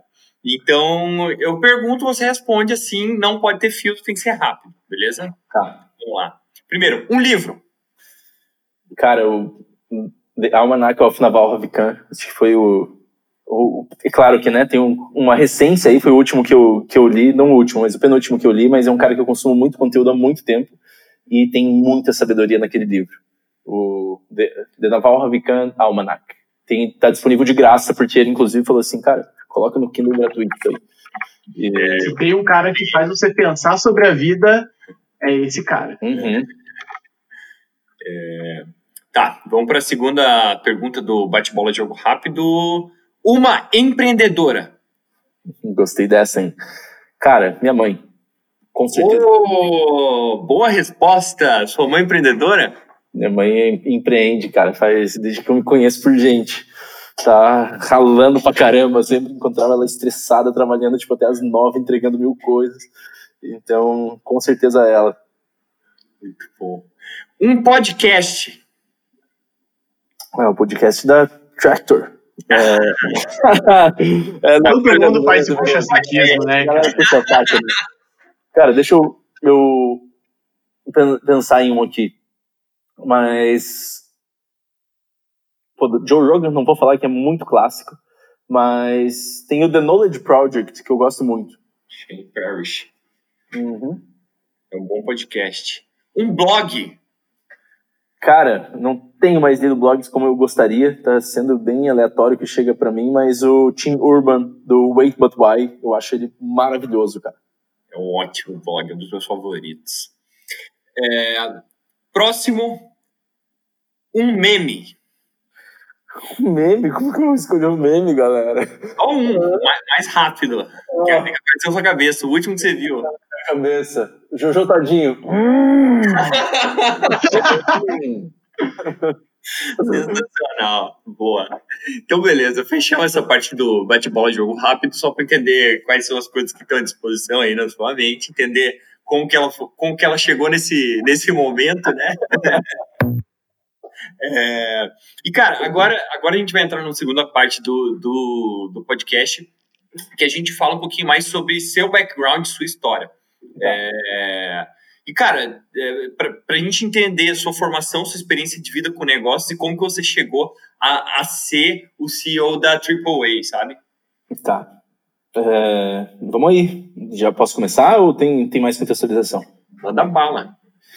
Cara, é, minha trajetória ela é não muito convencional. Eu sou formado em marketing, eu tenho pós-graduação em negócios digitais, mas quando eu estava no ensino médio eu descobri o parkour e o parkour mudou minha vida, cara. Eu bebia parkour, eu fui um dos primeiros praticantes do, de Curitiba aqui, do Brasil também, e aí meus amigos eram do parkour e eu achei aquilo incrível, porque pela primeira vez eu comecei a ter menos, menos medo das coisas, a gente explorava muito a cidade, coisa que a gente achava impossível, a gente ia lá e fazia, e eu brinco que a minha formação foi o parkour, que me ensinou muita coisa como como, como filosofia, como método de viver, sabe?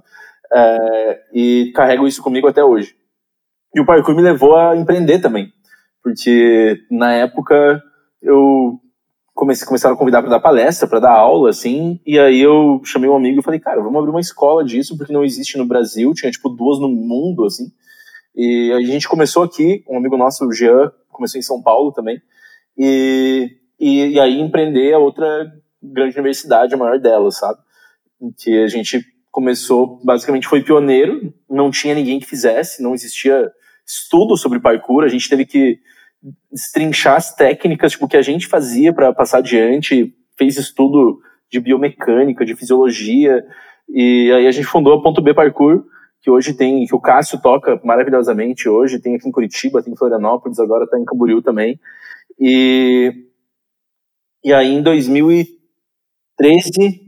2014, é, 14, 15, uh, eu saturei do parkour e saturei, tipo, meio que, cara, eu meio que fiz o que eu queria fazer lá. Eu fui pra gringa, eu treinei com quem eu queria treinar, a gente viajou o Brasil, deu aula pra caramba, e eu falei, cara, meio que ficou pequeno, assim. Eu, tipo, realizei meu sonho de adolescência real, sabe? E daí eu falei, cara, vamos pra frente, não tinha noção de pra onde ir. Um brother meu falou, cara, vamos abrir uma agência de marketing. Eu falei, ah, vamos né? É, assim, se você está contratando uma agência agora, saiba que é assim que as agências são fundadas, tá? É, que não sabe o jeito de fazer, vou dar consultoria. E, é, mas, cara, a agência deu, é, nasceu como profissas também, e deu, por dois anos, a gente é, deu super certo, tem mais de 100 clientes aqui nos Estados Unidos, a gente tinha bastante contato e gostava de trabalhar pra caramba, sabe? Então, é uma característica minha de mergulhar nas coisas também, o Ícaro também, que, que era meu sócio na época, e a gente rodou por dois anos, até se frustrar com o modelo de agência, e, e ainda, acho que em 25, 26, eu comecei a entender que, eu, mesmo do parkour, os aprendizados que eu tinha tinham sido a minha capacidade de lidar com inteligência emocional, de lidar com medo, de superar obstáculos. O parkour me ensinou, me obrigou também a me comunicar melhor, porque eu comecei a dar aula disso. Cara, a faculdade não fez nada disso, sabe? E ter que lidar com pessoas que eu dava aula que estavam com medo. Eu tinha tipo, que acalmar elas para elas, elas tomarem um movimento, tomarem uma, uma ação. E eu comecei a estudar sobre soft skills e comecei a ver esse gap no mercado. E que as pessoas realmente eram formadas tecnicamente, mas pouco aprendiam das habilidades humanas, essas que estão dentro da gente, como a gente já comentou. E a gente fundou Profissas como uma escola de habilidades humanas, produziu conteúdo pra caramba em dois anos, uh, fez uma grana também, vendeu alguns cursos. E em 2018 eu mirei no modelo de negócio e não acertei. Do tipo, quando eu me vi, a gente estava, a gente mirou no modelo de negócio tipo Udemy, assim, de produzir cursos online, mas a gente não tinha caixa para investir em anúncio uh, e nosso o nosso custo de aquisição estava altíssimo e aí me levou a ir procurar investimento. A gente chegou a conseguir investimento, só que a gente já estava com a corda no pescoço, assim, tipo, com quatro, cinco pessoas na equipe, tipo, pagando salários e tudo, mas com a corda no pescoço. E daí eu falei do tipo, cara, não é o momento, sabe? Porque eu tô pegando uma grana também, eu tô convencendo esses caras, mas eu também não sei muito o que fazer com esse dinheiro. Do tipo, não, eu, eu não estava certo do, da tese que eu tava que eu tava batendo no peito e dizendo que funcionava, sabe? Eu falei, cara, vai ser um problema postergado só, porque eu vou gastar esses 150 mil que a gente tinha conseguido e para validar, sabe? E pode ser que eu não valide, eu vou chegar daqui seis meses com com nada na mão, eu falei, cara, eu vou pausar. E aí a gente pausou a empresa, continuou com produção de conteúdo, o, o SEO estava bem ranqueado já até hoje, tipo, tá, tem bastante gente no site, nos conteúdos que a gente fazia. E, e aí alguns contatos começaram a, a me levaram até o Arthur Igreja, e, o, e na época eles estavam procurando um CEO para AAA, estavam fazendo uns quatro meses já. E deu meio que o fit perfeito, assim, porque no meu timing, no timing deles, dos conhecimentos que eu tinha, e que para mim, cara, foi é uma grande escola, assim, porque na, na Profissas a gente basicamente batia no, no velho mercado, assim, no velho profissional, sabe? Do tipo, a gente, eu lembro que a gente brigava com a galera de terno e gravata, e daí eu chego no tipo A, assim, e tipo, todas as imagens tipo, de terno e gravata dando as palestras, sabe? Eu falei, cara, como vai ser esse conflito interno aqui? e, O mundo gira. o mundo gira, né? Ele capota. E, e, cara, foi, foi um grande aprendizado, assim, tanto de estar com o Arthur, com o Alan, com o Ricardo, de aprender com uma visão de business que os caras têm, tipo, que, eram, que é muito à frente da minha, anos-luz, é, de entender como o mundo corporativo das grandes empresas funciona, é, o que não funciona lá dentro, como a gente agrega valor, é, ter ter budget e, e impacto, acesso, sabe, para testar muita coisa que eu queria testar com conteúdo também. Então a gente testou muita coisa, fez muita coisa, faz até hoje. E então a minha minha trajetória até aqui foi foi mais ou menos essa, sabe? Foi é, seguindo aquele clichê. Eu não gosto de usar siga sua paixão, porque a, a paixão ela ela se vai rápido às vezes, mas siga sua curiosidade, cara. Tipo, eu sempre meio que o que começava a me prender a atenção, eu falava, puta, cara, fudeu, tô mergulhado nesse assunto, sabe? E, e é claro que você sempre você tem que pagar seus boletos, tem que pagar suas contas, e você passa a ser mais estratégico ao longo do tempo. Mas, mas, mas, num geral, eu tenho certeza que o que me fez chegar aqui foi ser curioso, cara de pau e, e persistente em alguns momentos, sabe? Nossa. Cara, eu acho que a escola que é ensinar um esporte é uma das melhores que tem. Porque é muito difícil. Ainda mais porque você, pelo que você falou, você era um atleta e aparentemente um dos poucos do Brasil. Provavelmente você era referência no que você fazia. Só que o que para você praticando é óbvio, uhum. quando você tenta explicar para outra pessoa, não dá. Sim. Não é igual. Uhum. Então você tem que entender como que você explica aquilo. Lucas, o Aleph fala isso porque ele, ele é formado em educação física, viu? É... Física. É, eu fui técnico de vôlei por alguns anos. Alguns anos eu dei, eu dei treino de vôlei. Que massa. E acho que uma das. Não é nem uma frustração, mas é uma coisa que você tem que aprender a lidar, que é você tá na beira da quadra, no meu caso, e você tá ensinando alguém com uma coisa que parece tão básica uhum. e tão óbvia para você, só que a pessoa não, não consegue fazer. Porque é uma limitação dela, não sua. É um problema dela, não seu. E como que você contorna isso, né? Tipo, eu acho que, por isso que eu acho, cara, é a melhor escola que tem cara, pra, pra você aprender. Eu tava falando hoje com. Eh, com bom, inclusive com um cara que tá com um aplicativo para personal trainer, a gente começou a falar de esporte, e eu trouxe uma, uma coisa para ele que eu duas coisas que eu acho fascinantes, assim, no, no esporte. Que primeiro é, cara, como eu moro dentro de, de um corpo que eu não sei usar, é do tipo, isso eu acho bizarro, sabe? Tipo, quando você vai numa aula de dança e falam, faz isso, e você fala, cara, não faz, sabe? Só que você tem, tipo, todo o caminho neural para ativar esses músculos e fazer. Mas você tem, que, você tem que aprender a fazer isso. Então é fascinante como a gente mora dentro de algo que a gente não sabe usar. É, e o segundo ponto é que o esporte, ele, na minha cabeça, ele é o processo mais rápido para você ter senso de aprendizado, senso de conquista, senso de mudança. Porque quando você está falando de linguagem, de matemática, de marketing, você está falando do abstrato, sabe? E você sempre precisa de validação externa para dizerem que você está fazendo alguma coisa direito. E do tipo, quando você consegue fazer um movimento que dá certo, quando você consegue aprender um passo, subir um muro, é, chutar uma bola no travessão, você não precisa de aprovação externa. Você fala, cara, eu consegui, sabe? Eu aprendi. E, e aí dá esse senso de, de conquista, de você, dos passos que você passou para aprender alguma coisa. Porque de resto, na escola, é construído do tipo, deu match com o gabarito ou não deu, sabe? E daí uma outra pessoa vai dizer se você sabe das coisas ou não. Por isso que, cara, depois de muitos anos que você volta a aprender princípios básicos de matemática, de linguagem, você fala, caramba, era isso, sabe? Eu estava seguindo uma regra que me disseram há 10 anos, sabe? E, então, concordo contigo, cara. Esporte é maravilhoso para ter senso de. para ensinar, porque você precisa. É, as pessoas moram num corpo que elas não sabem usar também. E, e, e pra gente é óbvio, né? Porque não tem. Você fala assim, mexa teu braço. E, como assim mexa teu braço? Eu falo, ah, ative, ative essa, esse, esse fluxo neural aqui. Você não vai falar isso, sabe? Não tem como. Então é muito desafio tanto. Exatamente. E você, eu acho que é uma aula de comunicação também, porque às vezes fala assim, é, coloque o braço direito para frente, só que do jeito que a pessoa tá, às vezes o que ela acha que é pra frente é outra coisa. Uhum. E pra frente pode ser qualquer lado da frente, Total, né? total. mas não é bem aquilo que você estava falando. Total. Então, eu lembro até. Depois acho que é bom hoje mudar de tópico e ficar falando o dia inteiro disso também. Mas eu lembro uma vez que eu fiz uma prova de, de esportes aquáticos e você tinha que descrever como que funciona um nado crawl, passo a passo. E essa foi a questão mais difícil da prova, porque é muito difícil, velho. Você descrever exatamente como funciona o movimento de sair e voltar. Só que quando você consegue fazer isso, você ganha uma habilidade de comunicação que é, cara, é essencial no mundo corporativo. Corporativo lê-se empresas e organizações, que é muito bom, velho.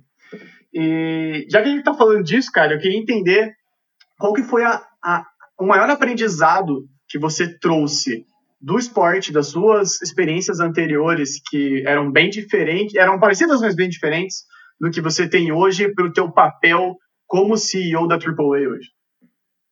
Tá, cara. É, lembrando que o meu esporte foi o parkour, e o parkour, para quem não conhece, ele é fundamentado em superar obstáculos. É do tipo, tem duas premissas básicas, do tipo, você vai do ponto A ao ponto B da forma mais rápida possível e, e você vai passar por cima de tudo que tiver lá, você vai desviar essas coisas. E, e daí você treina como você supera essas barreiras, sabe? Então, é, essa alusão para mim já é do mundo dos negócios total, sabe? Cara, eu preciso chegar lá e eu vou ter que construir o caminho que vai chegar lá. Tem algumas fórmulas, tem algumas, alguns conceitos, tem algumas pessoas que já fizeram, mas eu posso criar o meu e o meu grande desafio é esse. Então, é, essa visualização de superação de obstáculo, ela, é, de novo, a gente está no abstrato, né? Então é difícil você colocar isso no dia a dia. Mas, cara, quando você encontra um problema e você fala assim, ah, não dá, é muito grande, do tipo, e quando você fala, cara, dá, sabe? É só mais um problema, sabe? Cara, tem gente indo pra lua, curando câncer, tem cientista fazendo a vacina do coronavírus em seis meses, sabe? Do tipo, cara, como que eu não vou achar a, a porra do canal perfeito de marketing que vai trazer, o can... vai trazer dinheiro pra minha empresa, sabe? Cara, tá lá, tá em algum lugar, sabe? Você, você precisa encontrar. Então, é um obstáculo que estaria todo, a todo tempo e que, para mim, essa alusão é, tá muito na minha vida. E outra é lidar com medo, cara. Eu sempre fui um cara muito medroso. Tipo, era uma criança medrosa. E o parkour me salvou. Assim. Ele me mostrou que, cara, eu, tinha, eu corri risco de, de vida, risco de morte muitas vezes, assim, muita coisa que eu fiz. Eu fiz idiotice, sabe? É, e, e, pô, tá tudo bem hoje, sabe? Tipo, já me machuquei, tá tudo bem hoje. E... Você nunca teve no Partoba. Você nunca apareceu no Partoba? No Partoba porque as minhas quedas feias não foram filmadas. Senão eu estaria lá. É, mas, mas é lidar com medo, sabe? De você olhar para alguma coisa que. Para uma coisa que tá te colocando em risco real e você falar, cara, beleza, eu tenho que tomar uma decisão e eu vou para cima, sabe? É, eu sei que a, a, luta traz uma coisa parecida também, muita gente que é da luta traz isso, traz isso à tona, muita gente que é da corrida também, da, da persistência, mas no, no, no, parkour é a tomada de decisão. Porque não tem competição e não tem ninguém te obrigando a fazer nada. Tipo, é só você querendo fazer um salto por, sei lá, que, que bug que deu na tua cabeça que você quer colocar a tua vida em risco porque você acha legal, sabe? É, mas, mas tá lá. E é deliberado, sabe? Eu falo, cara, eu salto quando eu decidi que eu salto. Eu quero fazer e mesmo com medo eu vou. E a definição de coragem é basicamente essa, né? Tipo, se eu fizer sem medo, é só um ato normal, um ato comum. E se o medo tá envolvido, é coragem e, e foi o que eu mais aprendi, sabe? De agir com medo e, cara, empreender dá medo toda hora, sabe? E, e daí você tem que lidar e falar, cara, vamos nessa. Lucas, vamos, a gente tá indo pro final aqui do nosso papo. Eu, eu gostei muito. Não sei se as pessoas vão gostar, mas eu gostei muito. E. Por que não a vão gente... cara? Claro que vão, pô. Sei, tem gente que. Ah, os caras viajaram demais, mas aí eles vão ter que aceitar, entendeu? Que a gente. O conteúdo ficou do caralho. Quem não gosta de palavrão também não vai ouvir. é... Cara, você já teve várias experiências como empreendedor e hoje também. E se você pudesse voltar no tempo lá, pro Lucas que fundou a tua empresa de parkour, era. Como que era o nome mesmo? Parkour B? A ponto B. Ponto B. Ponto B. Se pudesse voltar lá, falar pro Lucas que fundou a, a Ponto B, e com toda a sua experiência hoje, e dar um conselho, só um, o que, que você falaria para ele? Cara, eu queria muito mais jovem ter entendido compound effect, tá? Juros compostos. Se eu entendesse melhor esse conceito lá atrás, eu acho que eu estaria muito melhor hoje. E eu não estou falando de dinheiro apenas, tá? Tipo, usar dinheiro no, com juros compostos é ótimo, mas tem algumas coisas que, que elas não são tão claras, tá? Do tipo acúmulo de conhecimento. Quanto mais você estuda, mais capacidade de conexão você tem. E isso no longo prazo é excelente. E networking. Quando eu abro algum contato e eu consigo fazer que você confie em mim em algum nível, e daí tem vários níveis, tá? Eu tenho sócios do tipo, eu tenho sócios que falam para mim, cara, eu quero ser teu sócio de novo, sabe? Porque a gente trabalhou tão bem que, que isso escala no tempo, sabe? Daqui 10 anos eu sei que esse cara ainda vai querer trabalhar comigo. Eu tenho gente que trabalhou comigo como liderado que fala, cara, porra, vamos trabalhar junto de novo. Ou quando esse cara precisa de alguma coisa ou quando esse cara tem essa uma oportunidade, ele me liga, sabe?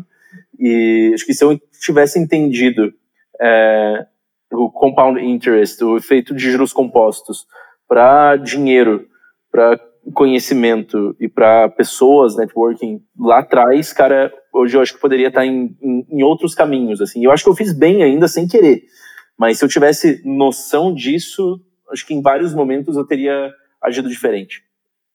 Simples fato de ter consciência do impacto disso no futuro, né? Exato, exato. Sensacional. Tá.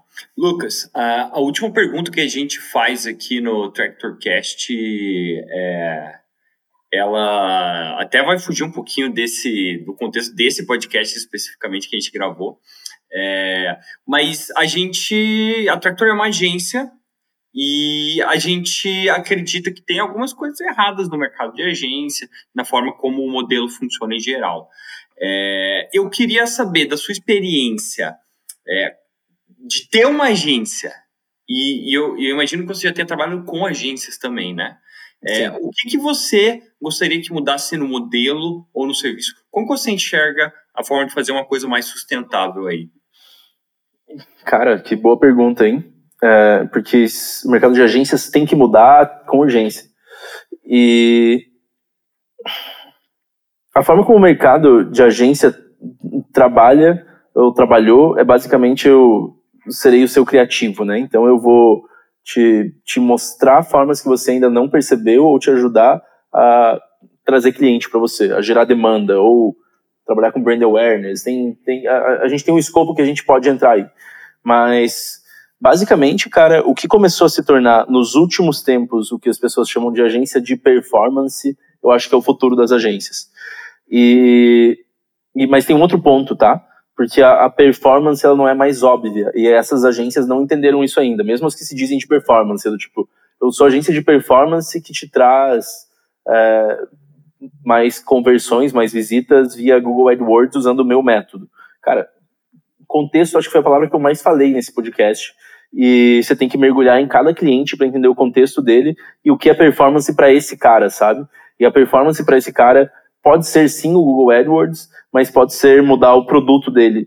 E, e pode ser mudar canal. E pode ser às vezes ter uma, um time de vendas que é mais agressivo. E daí o time de marketing tem que chegar lá e falar assim, cara, o pessoal do, do time de vendas não está convertendo.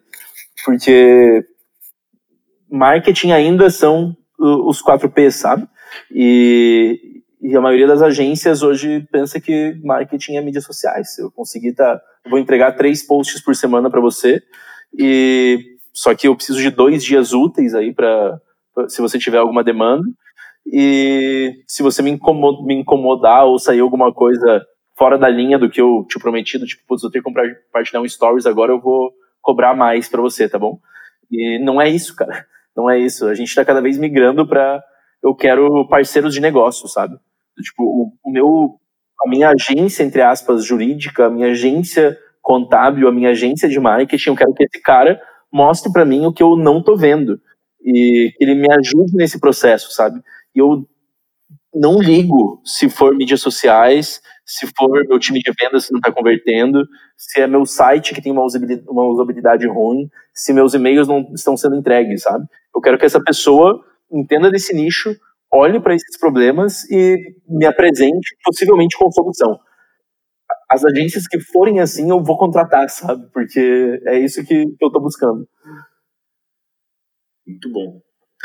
É, e por fim, é, a gente deixa um espaço aberto para você, Lucas. Quer deixar uma mensagem, falar alguma coisa? Se tiver alguma vaga para divulgar também, agora é a hora. É, o microfone está aberto. Open mic. Vou cantar. É. Cara, acho que o tal do lifelong learning é, é uma palavra que está na moda e que cada um tem que trazer para si. Do, tipo, não podemos mais deixar de estudar, a gente não pode mais deixar de, de, de se informar, mas ao mesmo tempo a gente tem que se conhecer, entender onde a gente está no mundo agora, onde a gente está na nossa timeline, o que é importante para a gente, porque senão a gente vai ficar para trás, seja lá o que for esse conceito para você, sabe? Mas quando eu ficar para trás, eu estou feliz com minha família. Quando eu estou falando de negócios, infelizmente está sendo ficar para trás porque a dinâmica do jogo está mudando rápido. Então, galera, se informem, consumam, consumam conteúdo que vocês gostam, é, que, que, vocês têm curiosidade sobre, consumam quem está na linha de frente falando da, das tecnologias, falando das mudanças que, estão à sua frente. Se for a AAA, ótimo. Se for qualquer outro, outro influenciador, outra empresa, ótimo também. Mas o, o importante é estar atento que o pace do jogo que a gente joga, eu estou falando do, desse jogo capitalista gigante, ele está acelerando. E, e, a gente, como profissional, vai ter que acompanhar, sabe? Porque senão complica pra gente. E, e aí, cara, convidar, conhe, conhecerem a, a AAA, conheçam a, a, Profissas lá, que tem, fala de soft skills também, tem um monte de coisa legal lá. E se quiserem treinar parkour lá na ponto B, vão lá, vão, vão pular muro por lá. E agradeço, cara. Valeu pelo convite. Se alguém ouviu até aqui, cara, me manda uma mensagem agora, porque pô, o mínimo que eu te devo é um abraço, porque são horas de, de, de, podcast. E, e vamos nessa, cara. Valeu pelo convite. Tamo junto, contem comigo. Justíssimo. Lucas, muitíssimo obrigado pelo papo. É, fiquei muito feliz com esse podcast. Acho que a gente falou de muitas coisas importantes, muitas coisas super interessantes que eu gosto muito de, de discutir. É, e, cara, muito obrigado mesmo pela participação. Tamo junto.